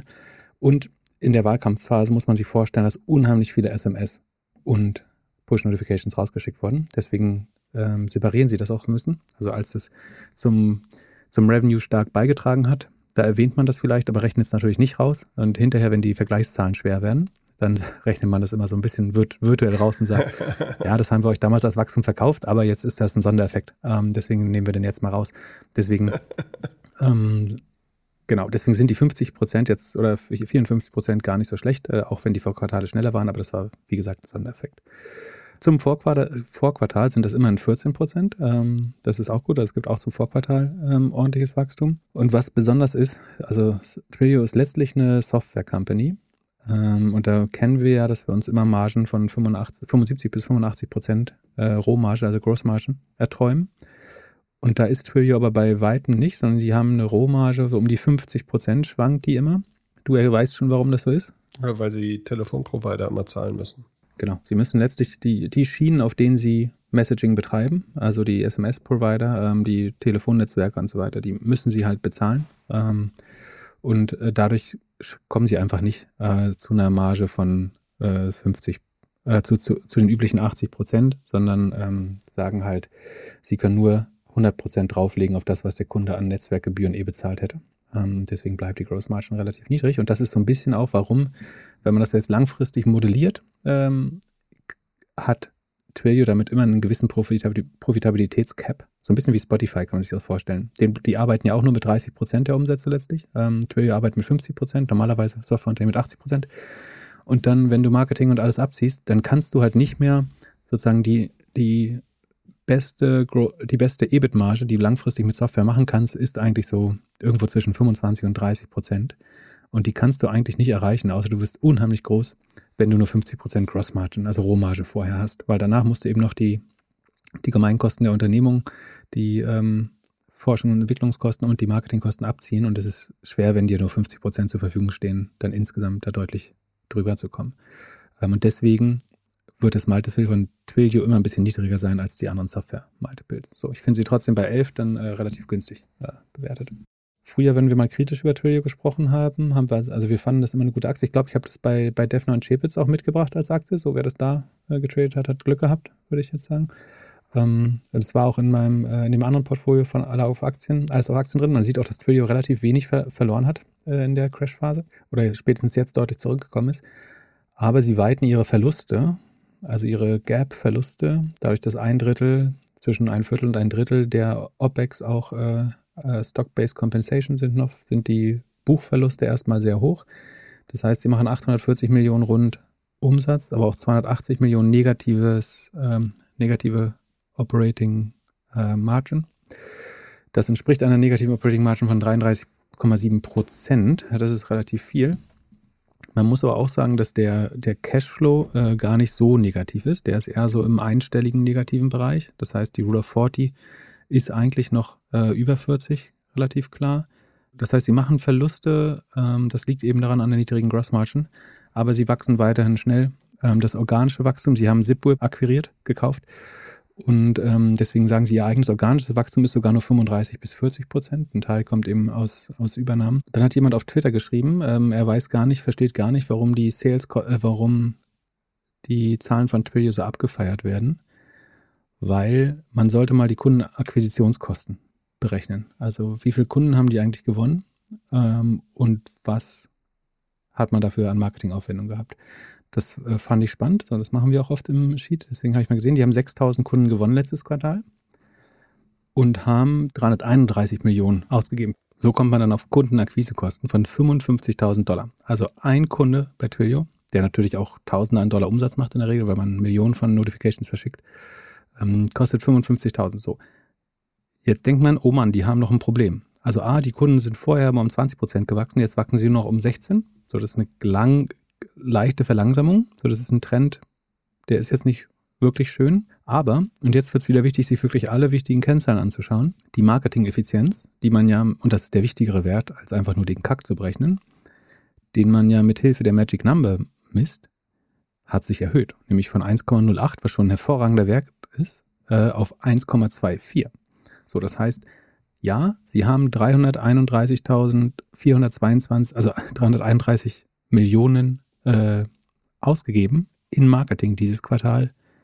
Aber sie haben auch 100 Millionen, also ihr Ergebnis um 100 Millionen gesteigert pro Quartal. Und das ist in ERA gemessen eben 400 Millionen. So. Und jeder vernünftige SaaS-Executive der Welt würde liebend gern 330 Millionen ausgeben, um 400 Millionen neues ARR zu schaffen. Das ist genau, was die Magical Number von 1,24 sagt, dass du günstiger als mit einem Dollar das ARR gekauft hast. Äh, was, also selbst bei 0,7 wäre das schon gut. Und Twilio lag fast immer historisch über 1 und liegen jetzt wieder bei 1,24. Insofern ist es vollkommen richtig gewesen, auch 55.000 äh, Dollar pro Kunde zu bezahlen. Ich nehme an, sie haben, sie targeten ein bisschen größere Kunden und deswegen schafft man das Revenue ähm, zu erhöhen. Äh, wenn sie jetzt nicht irgendwelche Shenanigans da gemacht haben, um das äh, künstlich so darzustellen irgendwie und Zahlungen vorzuziehen, ähm, dann ist das total verzeihbar, dass sie so viel für den Kunden zahlen. Ähm, weil die Kunden, die sie holen, eben entsprechend viel ARR mitbringen. Ähm, und das ist ja nur verbuchtes Revenue, das sind nicht die Billings, die wir sehen, sondern es ist wirklich Revenue, was diesem Quartal zugerechnet werden kann. Von daher sind die, ist der Spielraum auch ähm, begrenzt, den sie da nutzen können. Und ich würde sagen, es waren gute Zahlen. Was die Profitabilität ist schon besorgniserregend. So, Cashflow sieht aber okay aus. Also es ist nicht, ist nicht ein Business, was jedes Jahr eine Milliarde aufnehmen muss, um das zu finanzieren, sondern ja, der Cashflow ist gar nicht so negativ. Ähm, das operative Ergebnis ist schon noch deutlich negativ. Aber wie gesagt, wenn man damit über 50 Prozent wächst, ähm, es hat einen guten Leverage und man muss eigentlich sehen, wie kriegt man noch mehr Produkte, Softwareprodukte verkauft, die eben nicht an den Gebühren der Provider hängen. Ähm, also wo man nicht immer 50 Prozent mit dem Provider shared, sondern schafft man es, einen Kanal zu entwickeln oder ein, äh, keine Ahnung, ein Optimierungstool für Kommunikation, was so ein bisschen unabhängig noch extra, also sie müssten an der, ich bin mir sicher, sie tun das, ne? aber eigentlich müssen sie noch viel stärker an der Ex Expansion der Gross Margin arbeiten, indem sie irgendwo Mehrwert herholen, den sie nicht mit den Providern teilen müssen. Ja, sie machen zum Beispiel Videotelefonie, da müssen sie, glaube ich, nichts bezahlen. Das geht einfach übers Internet. Ja, und da musst du auch, äh, da hast du trotzdem die ho relativ hohen Cloud-Gebühren. Ne? Das, also da musst du ja Videotelefonie, hohe Datenbandbreite, ähm, das musst du leider auch dann irgendwo zahlen, glaube ich. Aber ist vielleicht günstiger als SMS, da bin ich bei dir. Also, nee, ist ganz sicher günstiger als, äh, als, als SMS. Dann lass uns weitergehen. Affirm, hast du richtig getippt? Äh, hast du da zufällig einen kleinen Short gemacht oder ärgerst du dich jetzt, dass du da nicht drauf gewettet hast? Äh, ich war Affirm, also in dem also Zock-Portfolio mit einem, also ein Zehntel, habe ich ja gesagt, äh, ist das dann, wenn ich eine Position habe. Ähm, deswegen ist, also ich freue mich natürlich sehr, das so gut getroffen zu haben. Aber und darum nicht, dass ich, wie hast du gesagt, richtig getippt, sondern äh, da, sagen, es gab eine gewisse Hypothese dahinter auch. Ähm, genau, deswegen habe ich einen kleinen Gewinn. Also, obwohl, die sind ja 30 Prozent runtergegangen. Ähm, von daher war der Gewinn ähm, gar nicht so marginal. Das Spannende, also das Spannendste an dem Firm Earnings war, das hatte ich dir gestern Abend ge geschickt, dass um 20.30 Uhr deutscher Zeit, nee, 19.30 Uhr deutscher Zeit, was zweieinhalb Stunden vor dem Börsenschluss ist, ja, stimmt. ist ein Tweet geleakt, wo irgendein Praktikant bei Firmen oder eine Praktikantin einfach schon mal den Ergebnistweet rausgehauen hat. Irgendwie weird, sagen, ich muss mal gucken, was da drin stand, äh, damit ich jetzt nichts Falsches sage. Aber danach habe ich die übrigens geschickt, äh, New Metaverse Project will allow you to fuck your own NFT. Ähm, das kannst du mir später nochmal erklären, vielleicht, äh, ob, ob dein NFT eigentlich nur eine, eine Sexdoll ist. Die haben wahrscheinlich einen Tweet getimed und auf die falsche Zeitzone gesetzt. Das könnte gut gewesen sein, ja. Ähm, ach, hier ist es. Another, also der offizielle Firm-Account hat um 19.33 Uhr deutscher Zeit, das ist zweieinhalb Stunden vor der Closing Bell, äh, denn, also die, äh, vielleicht muss man den Kontext noch, also die Ergebnisse werden in der Regel bevor die Märkte öffnen oder nachdem die Märkte schließen. Also man spricht von Before Markets Open, BMO oder AMC, After Markets Closed oder vor oder nach der Glocke, sagt man auch, ähm, also der Opening oder Closing Bell, ähm, reported. So, was man nicht will, ist, dass die Ergebnisse mitten in den Handel reingepostet werden und Leute dann hektisch handeln. Ne? Sondern man soll Zeit haben, das zu verarbeiten über Nacht ähm, oder bevor man die Trades setzt. Es soll nicht ein riesiger, riesiger Geschwindigkeitsvorteil äh, entstehen für den, der die äh, Nachricht als erstes hat und so weiter. Wie auch immer. Auf jeden Fall hat Firm dann aber zwei Stunden vor Börsenschluss, also mitten im aktiven Handel, einen Tweet rausgehauen. Zu dem Zeitpunkt war der Kurs 8% plus. So, äh, Firm hat sehr positiv getrendet. Äh, also die Leute hatten hohe Erwartungen an diese Earnings und haben sogar am gleichen Tag nochmal nachgeladen, äh, während ich da meinen Short gesetzt habe. Und äh, somit war der Kurs plus 8%. Und dann kam ein Tweet, another great quarter in the books, äh, äh, Checkmark Emoji, as we accelerated our growth leveraging our superior technology and putting people first, increasing total numbers of transactions by 218%, Active Customers bei 150%, ähm, also 150, GMV bei 115% and Revenue bei 77%. Tune in today at 2 p.m. PT. Also das wussten Sie interessanterweise, wann, ihre, wann Ihr Earnings kommt. Und dann war auch noch der Link drin äh, zur das, das habe ich noch geguckt, äh, die war aber leider nicht äh, verfügbar. Den, den haben sie auch gleich mitgelöscht wieder. Also sie hatten sogar den Link zu den Earnings drin. Ich weiß nicht, ob der abrufbar war zwischendurch. Äh, das wäre desaströs, weil dann konnte man sehen, wie schlecht die Zahlen sind. Ja, das ist einigermaßen ein Skandal. Äh, also da werden sie zumindest ein Parkticket von der SEC noch für bekommen, denke ich. Und spannenderweise hat der Kurs aber nicht so vor. Ich habe dann überlegt, ich habe darauf geguckt danach und dachte, warum ist der Kurs immer noch bei plus 8 Prozent? Ähm, aber naja. So, dann gucken wir in die Zahlen. Meine Vermutung war, hatte ich letztes Mal erklärt, Firmen wird signifikant mehr um, äh, Umsatz machen, äh, unter anderem wegen des Amazon-Deals. Ähm, und aber es wird zu einer Margenkompression oder Margen, Margencrunch kommen, weil sie natürlich jetzt, je mehr Händler sie akquirieren müssen und die Konkurrenz äh, mit Klarna, Afterpay äh, etc. auch steigt, kompetitivere Deals anbieten müssen. Um, und dass sie, ich meiner Meinung nach hatten sie vorher eh schon ein Margenproblem und das Einzige, womit sie noch Geld verdienen, ist dieses Predatory Lending, würde ich das mal nennen. Also, dass du Leuten zwischen 18 und 30 Prozent APR, also Jahreszinsen abnimmst, um ihnen Dispo-Kredite letztlich zu geben und dann hohe Verzugsgebühren etc. etc. Das haben wir alles mal erklärt, kann man äh, nochmal suchen. Also die Zahlen, 117 Prozent, glaube ich, ist sogar der Anstieg des GMV, was über Firm äh, bezahlt wurde. Ist auch im Sheet äh, drin, ganz am Anfang, zweiter Tab. Das Total Network Revenue, was besteht aus dem Merchant Network Revenue und ihrer eigenen Virtual Karte, ist 100 auf 153 Millionen gestiegen. Das ist ein Anstieg um 40 Prozent und eine Beschleunigung zum Vorquartal. Also im Vorquartal hatte Firm erhebliche Wachstumsprobleme schon. Die hat man jetzt so ein bisschen gelöst. Das liegt an zwei Sachen vermutlich. Einerseits dem ähm, Shopping, äh, Shopify-Deal, wo sie äh, mit einem Schlag viele Shopify-Händler ongeboardet haben. Und dem Amazon-Deal, der Ende November, glaube ich, effektiv geworden ist in den USA. Daher hat man jetzt das Volumen geholt. Aber äh, ich habe hier einen Wert selber berechnet, den gibt es bei ähm, Firmen nicht. Das ist die Take Rate. Also wie viel Network Revenue holen sie eigentlich aus dem GMV? Der Wert ist so niedrig wie noch nie. So, die Take Rate war im Q2 2020 noch bei 5,5 Prozent, 21 auch 5,3 Prozent, die ist jetzt noch bei 3,4 Prozent. Also hattest du recht, Amazon. Amazon gibt nichts, gibt nichts ab. Ja, nicht mal nur Amazon. Ja, ja, bestimmt auch Amazon, aber äh, ich glaube auch Shopify wird durchgesetzt haben, dass die Händler da nicht übers Kreuz gezogen werden, äh, übers Kreuz gelegt werden, über den Tisch gezogen, beides gleichzeitig. Ähm, und äh, wie gesagt, der Markt wird kompetitiver und äh, sie müssen, um das Volumen zu steigern, halt attraktive Konditionen bieten den Händlern. Und diese Marge sinkt halt äh, weiter und weiter. Und ähm, dann, danach haben sie halt weitere Einnahmeformen. Das ist das Interest Income. Das sind eben diese, nach deutscher Definition wären das meiner Meinung nach Wucherzinsen. Es sind die äh, Gewinne aus dem Weiterverkauf der, äh, der, also sie verbriefen ja die, die Kredite. Äh, also sie nennen das Gain on Sales of Loans. Was Firma macht, ist, dass sie sagt, unser Balance Sheet ist eigentlich selber gar nicht so stark. Deswegen bieten wir Ländern, Geldverleihern an, die sehr hohe Zinssätze haben wollen, mit einem, aber mit einer relativ risikoreichen Kundschaft, ähm, kriegen so das als Junkbond weiterverkauft. Also so ein bisschen wie die Immobilienkrise damals mit den Hauskrediten, sagt man jetzt, du kannst hier verbriefte Konsumentenkredite äh, vielleicht mit 5, 6 Prozent Zinsen und einer gewissen Ausfallwahrscheinlichkeit. Ich weiß nicht, wie hoch die Zinsen liegen, das war jetzt geschätzt. Äh, deswegen ist, ähm, securitizen die das so als so Junkbonds und verkaufen das dann weiter. Und da gibt es auch eine Marge drauf. Und dann haben sie Service Income, Woraus aus Service Income würde ich lesen, das sind die Verzugsgebühren. Das ist äh, sehr euphemistisch, das Service Income zu nennen, aber letztlich scheinen sie irgendwas bezahlt zu bekommen. Äh, ich bin mir sicher, dass der Händler nicht zahlt für den Service.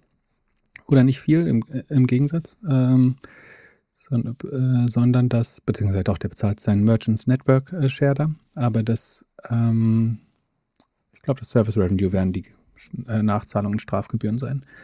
Ähm, das klingt auf jeden Fall viel schöner. So, und dann hat man das Total Revenue und das ist um 77 Prozent gestiegen. Immerhin, das habe ich auch vorgelesen äh, in dem Tweet.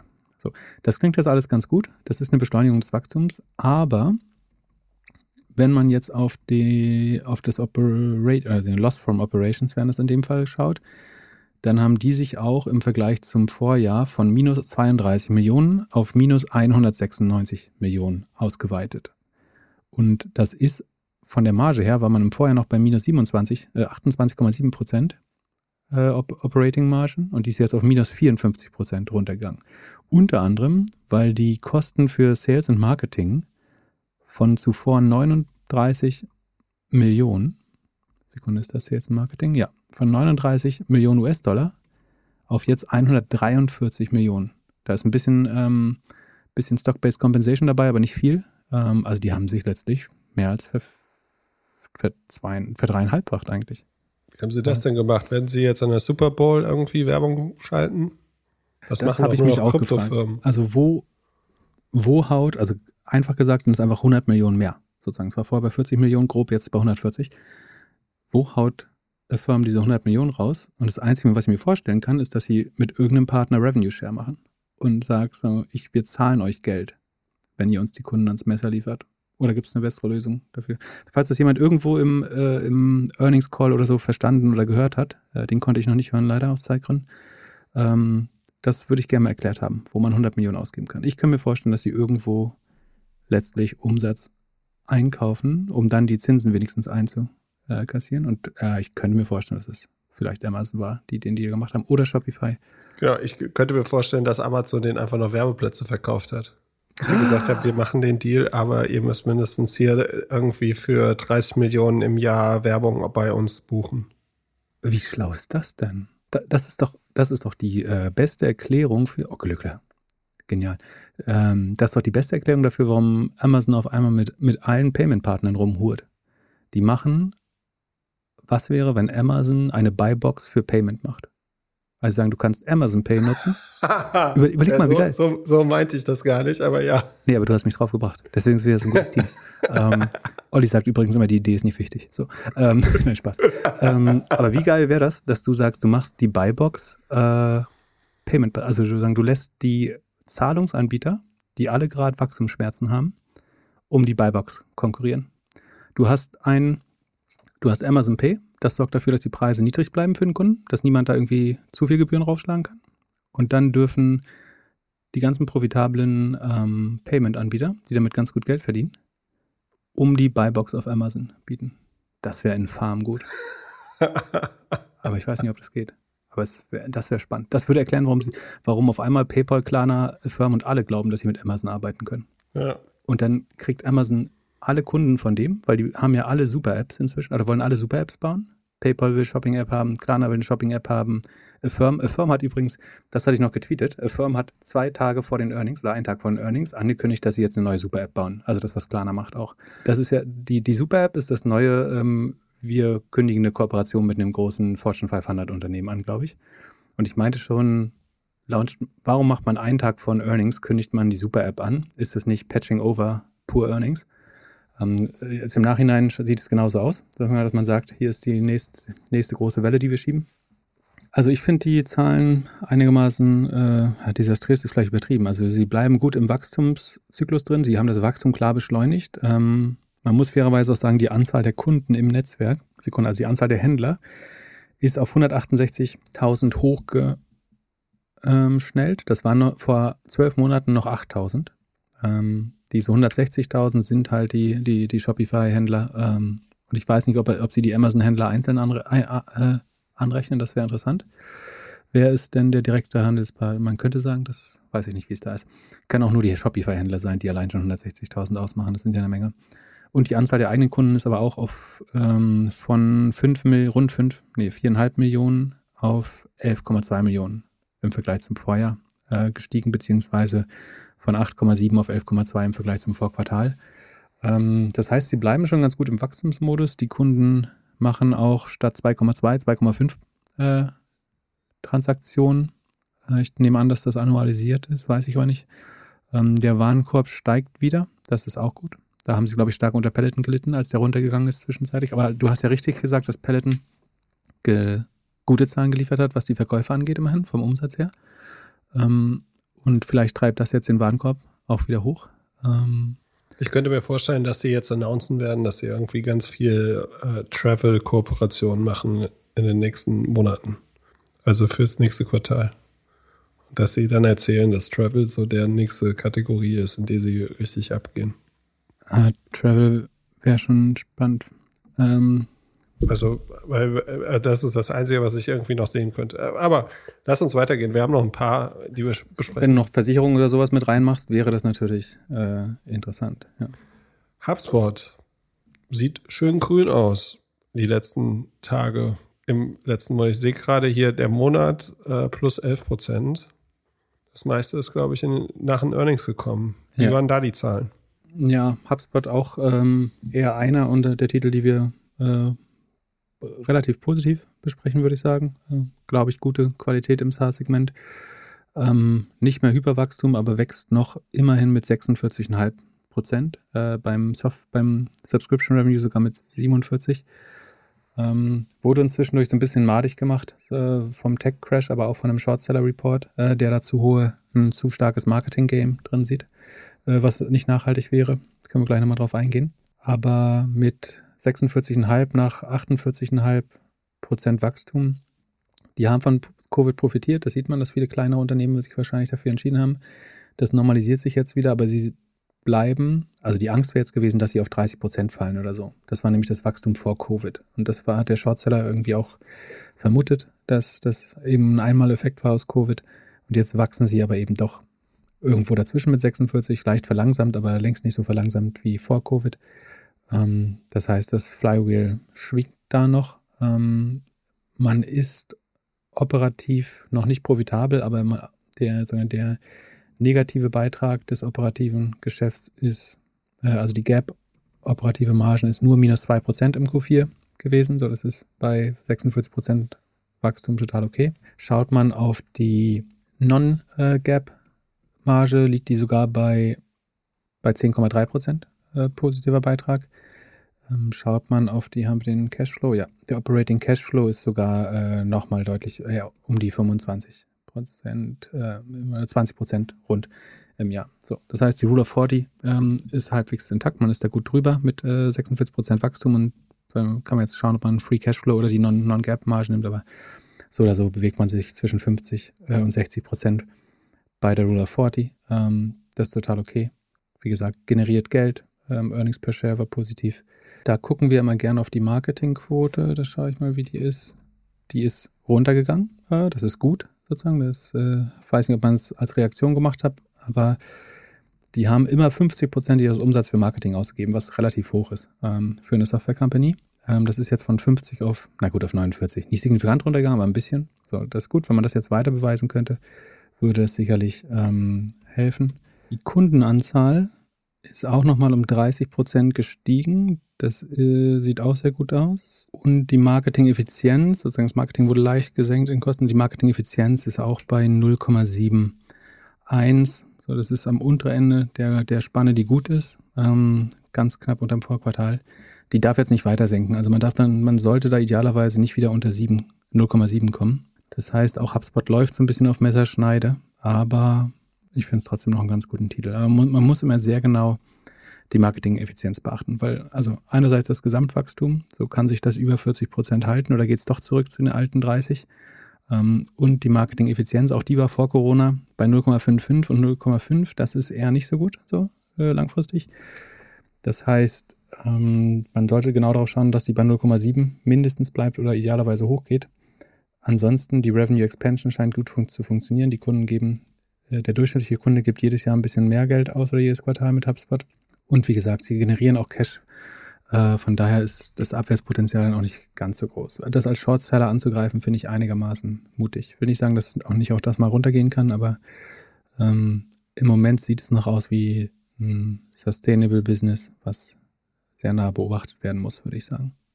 Dann äh, auf unserem Discord-Server, äh, doppelgänger.io slash Discord, hat heute Morgen jemand äh, getwittert oder geschrieben, dass der CEO von Cloudflare ges gesagt hat im Earnings Report, we think we manage our operating margins a bit like the game Flappy Bird.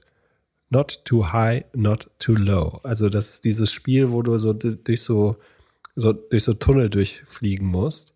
Mhm. Äh, das habe ich mir dann direkt geklaut und getwittert und Matthew Prince, der CEO, hat es auch noch geretweetet. Also ich äh, bin heute in Twitter Heaven Ah, Glückwunsch. Ha, hab mir auch seit langem die App wieder runtergeladen. Also jetzt wieder Twitter auf dem Telefon. Ich bin am überlegen, vielleicht kaufe ich bald auch noch Aktien. Dann, dann bin ich voll hooked. Aber äh, Twitter schafft es ja nicht, neue Produkte zu bauen. Ist vielleicht auch gar nicht so schlecht. Das hatte ich auch überlegt.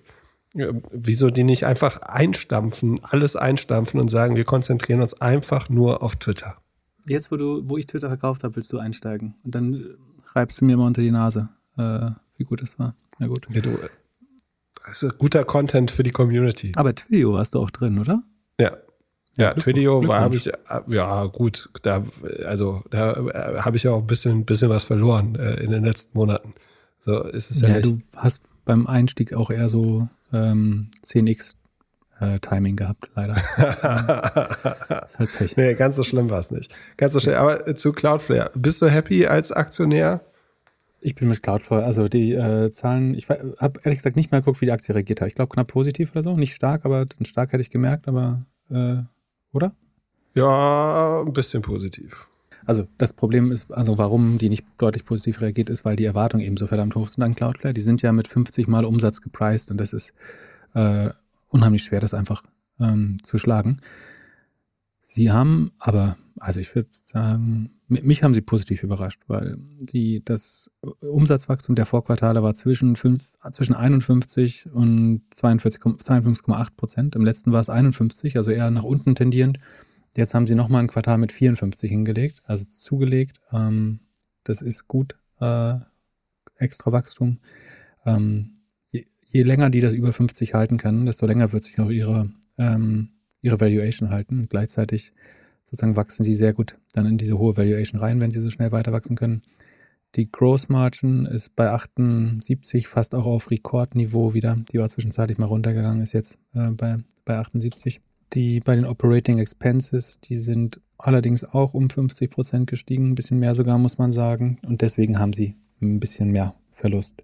Am meisten hat da reingeschlagen äh, tatsächlich RD. Das ist natürlich gut. Also wir haben beim Sales und Marketing eigentlich nur 50 Prozent mehr ausgegeben, äh, bei RD aber fast ja, eher so 85 Prozent mehr. Äh, da will man ja im Zweifel, dass das Geld investiert wird. Von daher bin ich da nicht so unglücklich, dass da wieder Kosten anfallen.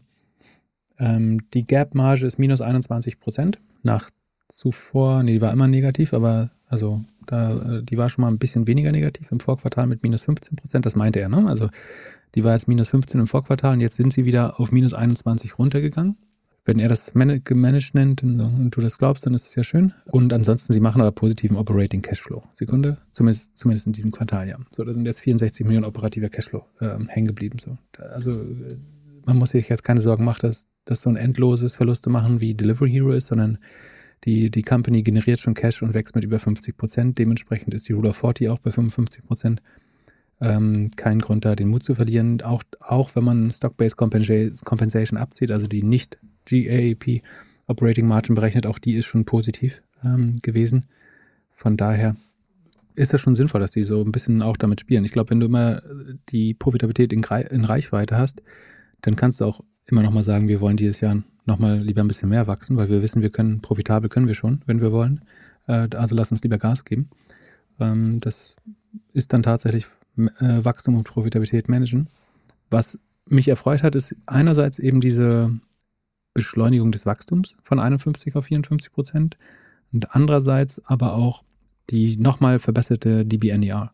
Die war vor einem Jahr noch bei 119, was ein okay Wert ist äh, und geht jetzt auf 125 hoch. Das ist vor dem Vorquartal 1%, äh, zum Vorquartal 1% hoch, aber auch zum Vorjahr äh, 6% hoch.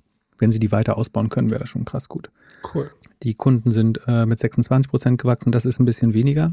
Also man sieht schon bei vielen Software-Companies, dass das Kundenwachstum ein bisschen nachlässt. Aber wenn man die Revenue Expansion dafür gut im Griff hat, kann man, also das ist der natürliche Gang der Dinge, muss man auch sagen. Je größer man wird, desto schwerer wird es prozentual immer mehr Kunden hinzugewonnen. Ne? Also um, um das zu halten, hätten sie 10.000 Kunden generieren müssen. Das ist halt äh, nicht ganz einfach. Was zahlen die denn im Vergleich zu Twilio für einen Kunden? Äh, kann ich mal ausrechnen, die Customer Acquisition Sekunde. 7600, sie geben es nur noch als über 140. Das ist leider, ich kriege die genaue Zahl nicht. Sie haben äh, auch da, wenn ihr die gefunden habt, immer gerne schicken, aber sie sagen nur, ähm, dass sie über 140.000 Kunden jetzt haben. Das heißt, wir rechnen mal roundabout mit 8.000 neuen Kunden und bei müssten genau 12 sein, bei 9.000, äh, bei 96 Millionen äh, Marketingausgaben und 8, genau, sind genau 12.000 Euro pro Kunde. Ähm, die, da sind natürlich auch kleinere Kunden dabei, die jetzt nicht so viel ausgeben, sondern einfach nur den, die DDoS Protection oder den DNS-Service äh, nehmen vielleicht. Aber sobald sie Geld zahlen, sind sie Kunde. Ähm, aber es gibt natürlich auch große Kunden, die ähm, über 100.000 äh, Dollar ausgeben und auch die wachsen sehr dynamisch eigentlich. Also der Big Customer Growth übrigens ist bei 71 Prozent. Also Cloudflare hat so ein bisschen wie HubSpot oder ja eigentlich sehr unique die Strategie, dass sie am unteren Ende relativ günstig sind ähm, und aber ihr, ihre Sales-Bemühungen äh, schon auf das obere Ende konzentrieren und dann die die Enterprise-Customer wachsen deutlich schneller mit 70 Prozent, während die Gesamt-Customer nur mit äh, 26 Prozent wachsen. Ähm, und Kunden, die mal nur einen der Services benutzt haben, können natürlich auch immer, also Cloudflare entwickelt einfach, muss man schon sagen, äh, wir haben es oft gesagt, haben eine sehr gute Product Pipeline. Das ist eine Sache, warum wir die Firma mögen. Ähm, und schaffen es immer wieder Services zu bauen, die Cloudflare-Kunden zusätzlich dazu buchen. Äh, sei es diese Cloud, Cloudflare Pages ähm, und so weiter und so fort. Von daher äh, sieht das gut aus. Magic Number, achso, hier unten hat die Customer Acquisition Cost schon nicht Idiot. Und die Magic Number war im Vorquartal bei, ah nee, war im Vorquartal bei 1,05, ist jetzt bei 0,99. Äh, alles um die 1 ist schon sehr, sehr gut. Unter 0,7 wäre, wie gesagt, schlechter, wo, wo äh, HubSpot jetzt gerade dran schrammt. Aber Marketing Ratio noch relativ hoch. 50 Prozent des Umsatzes geben sie in Marketing aus, ganz ähnlich wie HubSpot auch. Ähm, äh, aber wie gesagt, die versuchen diesen Wachstumsmodus halt lange aufrechtzuerhalten.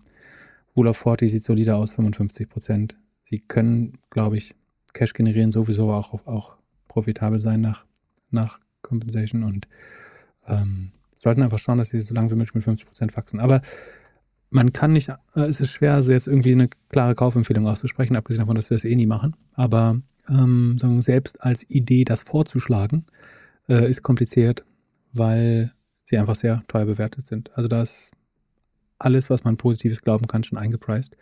Das Beste, was man mit Cloudflare machen kann, ist, dass wenn mal wirklich Panik herrscht, äh, versuchen sie wirklich am Tiefpunkt mal einzusacken. So. Und wie gesagt, sie sind jetzt, wir haben ja gerade so eine Art lokales Minimum oder ein bisschen ist es wieder, Sekunde, ich schaue mal auf den Kurs. Also sie sind jetzt schon wieder bei 116 nach den Zahlen. Achso, vor 52 Wochen waren sie mal günstiger, ja. Aber achso, sie sind fast, äh, sie haben fast 50 Prozent mal zum Hoch verloren. Also ja, also ich, ich würde die, wenn dann, in einem absoluten Crash mal kaufen. Dann hat man sie immer noch nicht günstig wahrscheinlich, aber dann kann man aus, einem, aus einer soliden Basis schauen, wie sie weiter reinwachsen in die Bewertung. Ähm, sowas am Höhepunkt, also bei, ich habe damals bei 80, 80, 90 mal Sales, über 100 mal Sales teilweise sehr gestöhnt. Ähm, da, da hätte ich es jetzt nicht gekauft. Mehr. Dann, last but not least, Twitter. Auch die im Sheet, genauso wie Cloudflare ähm, haben. Ich glaube, die Börse hat es gemocht, hat positiv reagiert. Ähm, dann, was ich auf den ersten Blick sehe, ist, dass sie äh, das große Netzwerk sind, was keine Stagnation bei den Daily Active Users haben. Jetzt muss man fairerweise sagen, nachdem wir Facebook mal so bashen, natürlich hat Twitter auch einen Bot und ein äh, Duplikatsproblem habe ich noch gar nicht so sehr gesehen bei Twitter, aber ein, also ein Bot-Problem haben sie ganz sicher. Ähm, wie auch immer, sie steigern die Anzahl der ähm, täglich aktiven Nutzer um 2,8 Prozent auf 217 Millionen, ähm, 211 im Vorquartal. Das sieht gut aus. Sie haben das Ergebnis um 21, 22 Prozent gesteigert auf 1,5 Milliarden, ähm, machen im Q, äh, machen im Gesamtjahr 21 damit rund 5 Milliarden Umsatz. Ähm, also weniger als Amazon in einem Quartal, muss man auch mal sagen. Ähm, und da bleibt ein bisschen Geld übrig, tatsächlich, ähm, dieses Quartal. Ähm, das nutzen sie für Share Buybacks. Sie haben, glaube ich, 4 Milliarden committed oder bis zu 4 Milliarden, um Aktien zurückzukaufen. Ähm, es wächst nicht rasant. Äh, die Monetarisierungsbombe hat nicht gezündet. Ähm, aber es scheint ein Netzwerk zu sein, was nicht auf Quartalsbasis, so wie Pinterest oder Facebook gerade Nutzer verliert. Ähm, wie gesagt, aber auch die Twitter-Nutzer würde ich mit, einem, äh, mit einer Prise Salz sehen, aber äh, ich glaube an die tendenziell mehr als an die Facebook. Nutzer. So, und du musst mir nochmal erklären, warum du jetzt Twitter kaufen möchtest? Ich glaube, Twitter geht dieses Jahr in Video und wird das im Gegensatz zu Facebook besser hinkriegen. In Video? Ja, ich glaube, dass die ähnlich äh, wie, äh, also dass die das, was sie gesehen haben und was sie wirklich super gemacht haben, ist ja Spaces, also Clubhouse kopiert, in die App reingesetzt. Aha. Und wenn du die App installierst, und deswegen, es geht halt nur in der App, sieht man halt immer, dass Spaces da drin sind. Und ich glaube, sie machen das jetzt auch mit Videos und halt vor allem mit Nachrichtenvideos und so Sachen. Dann kriegen wir die ge, ge, geballte, äh, das geballte Knowledge der VC-Welt bald in, statt in Ja, Threads in halt die- ähm, Videoform. Oder Krypto, Krypto-Twitter geht. Der, Ja, schwer, und schwer, halt, so- naja, äh, naja, ich sehe halt eher so Nachrichtensachen dann da drin. Also zum Beispiel auf YouTube, wenn du dir da, wenn du jetzt zum Beispiel zur Podcast-Vorbereitung dir Videos auf YouTube anschaust, von beispielsweise einem Nachrichtensender, der dann über Peloton irgendwie nochmal berichtet hat, dass das halt gut äh, in Twitter integriert ist. Und da plus mit ein bisschen Generated Content und das kann man dann auch super monetarisieren. Und dann hast du halt Text, Audio und Video in einer App. Und das könnte ich mir schon gut vorstellen. Hm. Also da würde ich, wenn ich irgendwas mit Produkt bei Twitter machen würde, versuchen zu forschen, zu schauen, zu bauen. Twitter hätte eigentlich so eine Art AMP, AMP bauen müssen wie Google, dass du, also was ja im Moment immer passiert und was von der User Experience echt ein bisschen beschissen ist, das, ähm, und aber für die, für die Publisher-Industrie natürlich unheimlich wichtig ist, wenn was auf Twitter halt gut funktioniert, so dann, du siehst den Tweet, du klickst dich durch, oder du, sagen, du gehst dann zu der Publisher-Seite, klickst da zwölf Disclaimer weg, ähm, machst AdBlock Plus aus und ähm, hoffst zu lesen oder kriegst eine Paywall äh, vors Gesicht gescheuert. Und es ist von der Gesamt-UX ja mega nervig. Sozusagen die Recherche auf Twitter ist von der Discovery unheimlich effizient, glaube ich. Dadurch, dass sich Dinge verstärken, die gut sind. Oder dass man es kuratieren kann auch selber. Und dann von, vom Konsum her, aber schlechtmöglichste Erfahrung. Nämlich du gehst zu Seiten, deren UX du eventuell nicht verstehst, ähm, deren die Werbe überladen sind. Und was Twitter eigentlich bräuchte, wäre so eine Art eigenes Format äh, mit einer Zusammenfassung. Kann Video sein, kann Text, paar Bullet Points sein. Ähm, den Inhalt dann ist die Frage halt, wie shared man. Und dann vielleicht noch ein Link, wenn du den ganzen Artikel liest. Irgendwie so, weißt du, was ich meine? So eine integrierte Discovery-Konsumerfahrung für, für Informationen. Aber da, die Frage ist dann, wer will dafür dann wieder, äh, wie bezahlt man die Publisher dafür, um das zu liefern? Äh, wer das, wer, und das wäre es doch. Also du machst jetzt ein Subscription-Modell. Also du sagst, Twitter kostet nicht nur 2 Dollar, sondern sogar 10 Dollar. Oder vielleicht muss man es sogar 20 Dollar teuer machen. Und dafür kann ich aber innerhalb von Twitter äh, Journalismus oder Content ohne Werbung kondensiert lesen. So eine Art Blinkist Ja. für News. Das wäre auch cool. Ähm, und Twitter ist der, der, der, der Schleusenwärter, darf sich dann eben 30 Prozent nehmen von dieser Subscription und den Rest weitergeben für alle Links, die ich geklickt habe. Dafür werde ich die Werbung los und kann Effizienz News, effizient News konsumieren. Das wäre, also aus meiner ganz persönlichen Sicht nur, äh, aus meinem Use Case, äh, das wertvollste Twitter. Und da würde ich 20 Dollar ohne zu zucken im Monat. Ich wäre froh, wenn es 10 kostet, aber ich würde auch 20 für zahlen, wenn es sein müsste, weil es mein Leben deutlich einfacher machen würde und ich einfach nur noch halb so viel Tabs hätte in meinem äh, Browser. Genau, also ich kann alle Links auf Twitter lesen, ohne dass ich die dumme Cookie-Pop-In sehe und hinter der Paywall bin. Oder halt eine äh, limitierte Anzahl von, von Tweets. Ne? Also alles, was anstatt dass ich ein Abo habe bei Handelsblatt und Bloomberg und was auch immer, kann ich halt dann einfach 20, 30, 50 Dollar im Monat in Twitter stecken. So, gibt es noch Earnings, vor, vor, wo, wo wir die Nutzer drauf moralisch vorbereiten müssen? BioNTech scheint nächste Woche zu kommen, da können wir eh nichts zu sagen, das Rätsel raten. Ähm, die Local, diese Payment-Büchsen aus Südamerika, habe ich auch keine Ahnung von. Roblox, Hm. äh, Upstart, auch komplett random. Ähm, denke ich immer noch too good to be true. Shopify. Too good to be true. Shopify kommt am Mittwoch, aber bis dahin haben wir schon wieder gesendet. Und sie kommen, kommen die wirklich before Markets Open? Dann müssen wir es am Dienstag behandeln. Und am Dienstag da, dein, äh, deine Idee von früher, Viacom. Oh ja, und ZipRecruiter kommt. Eieieiei. Da musst du abliefern, mein Freund. Ja, wenn, wenn ausgerechnet mein Top-Tipp, dann, dann alles, was ich getroffen habe in den letzten Wochen, ist dann für den Arsch, wenn ZipRecruiter nicht abliefert. In diesem Sinne, habt ein schönes Wochenende und bis Mittwoch. Ciao, ciao. Bis zum nächsten Mal, dann in alter Frische. Ciao, ciao.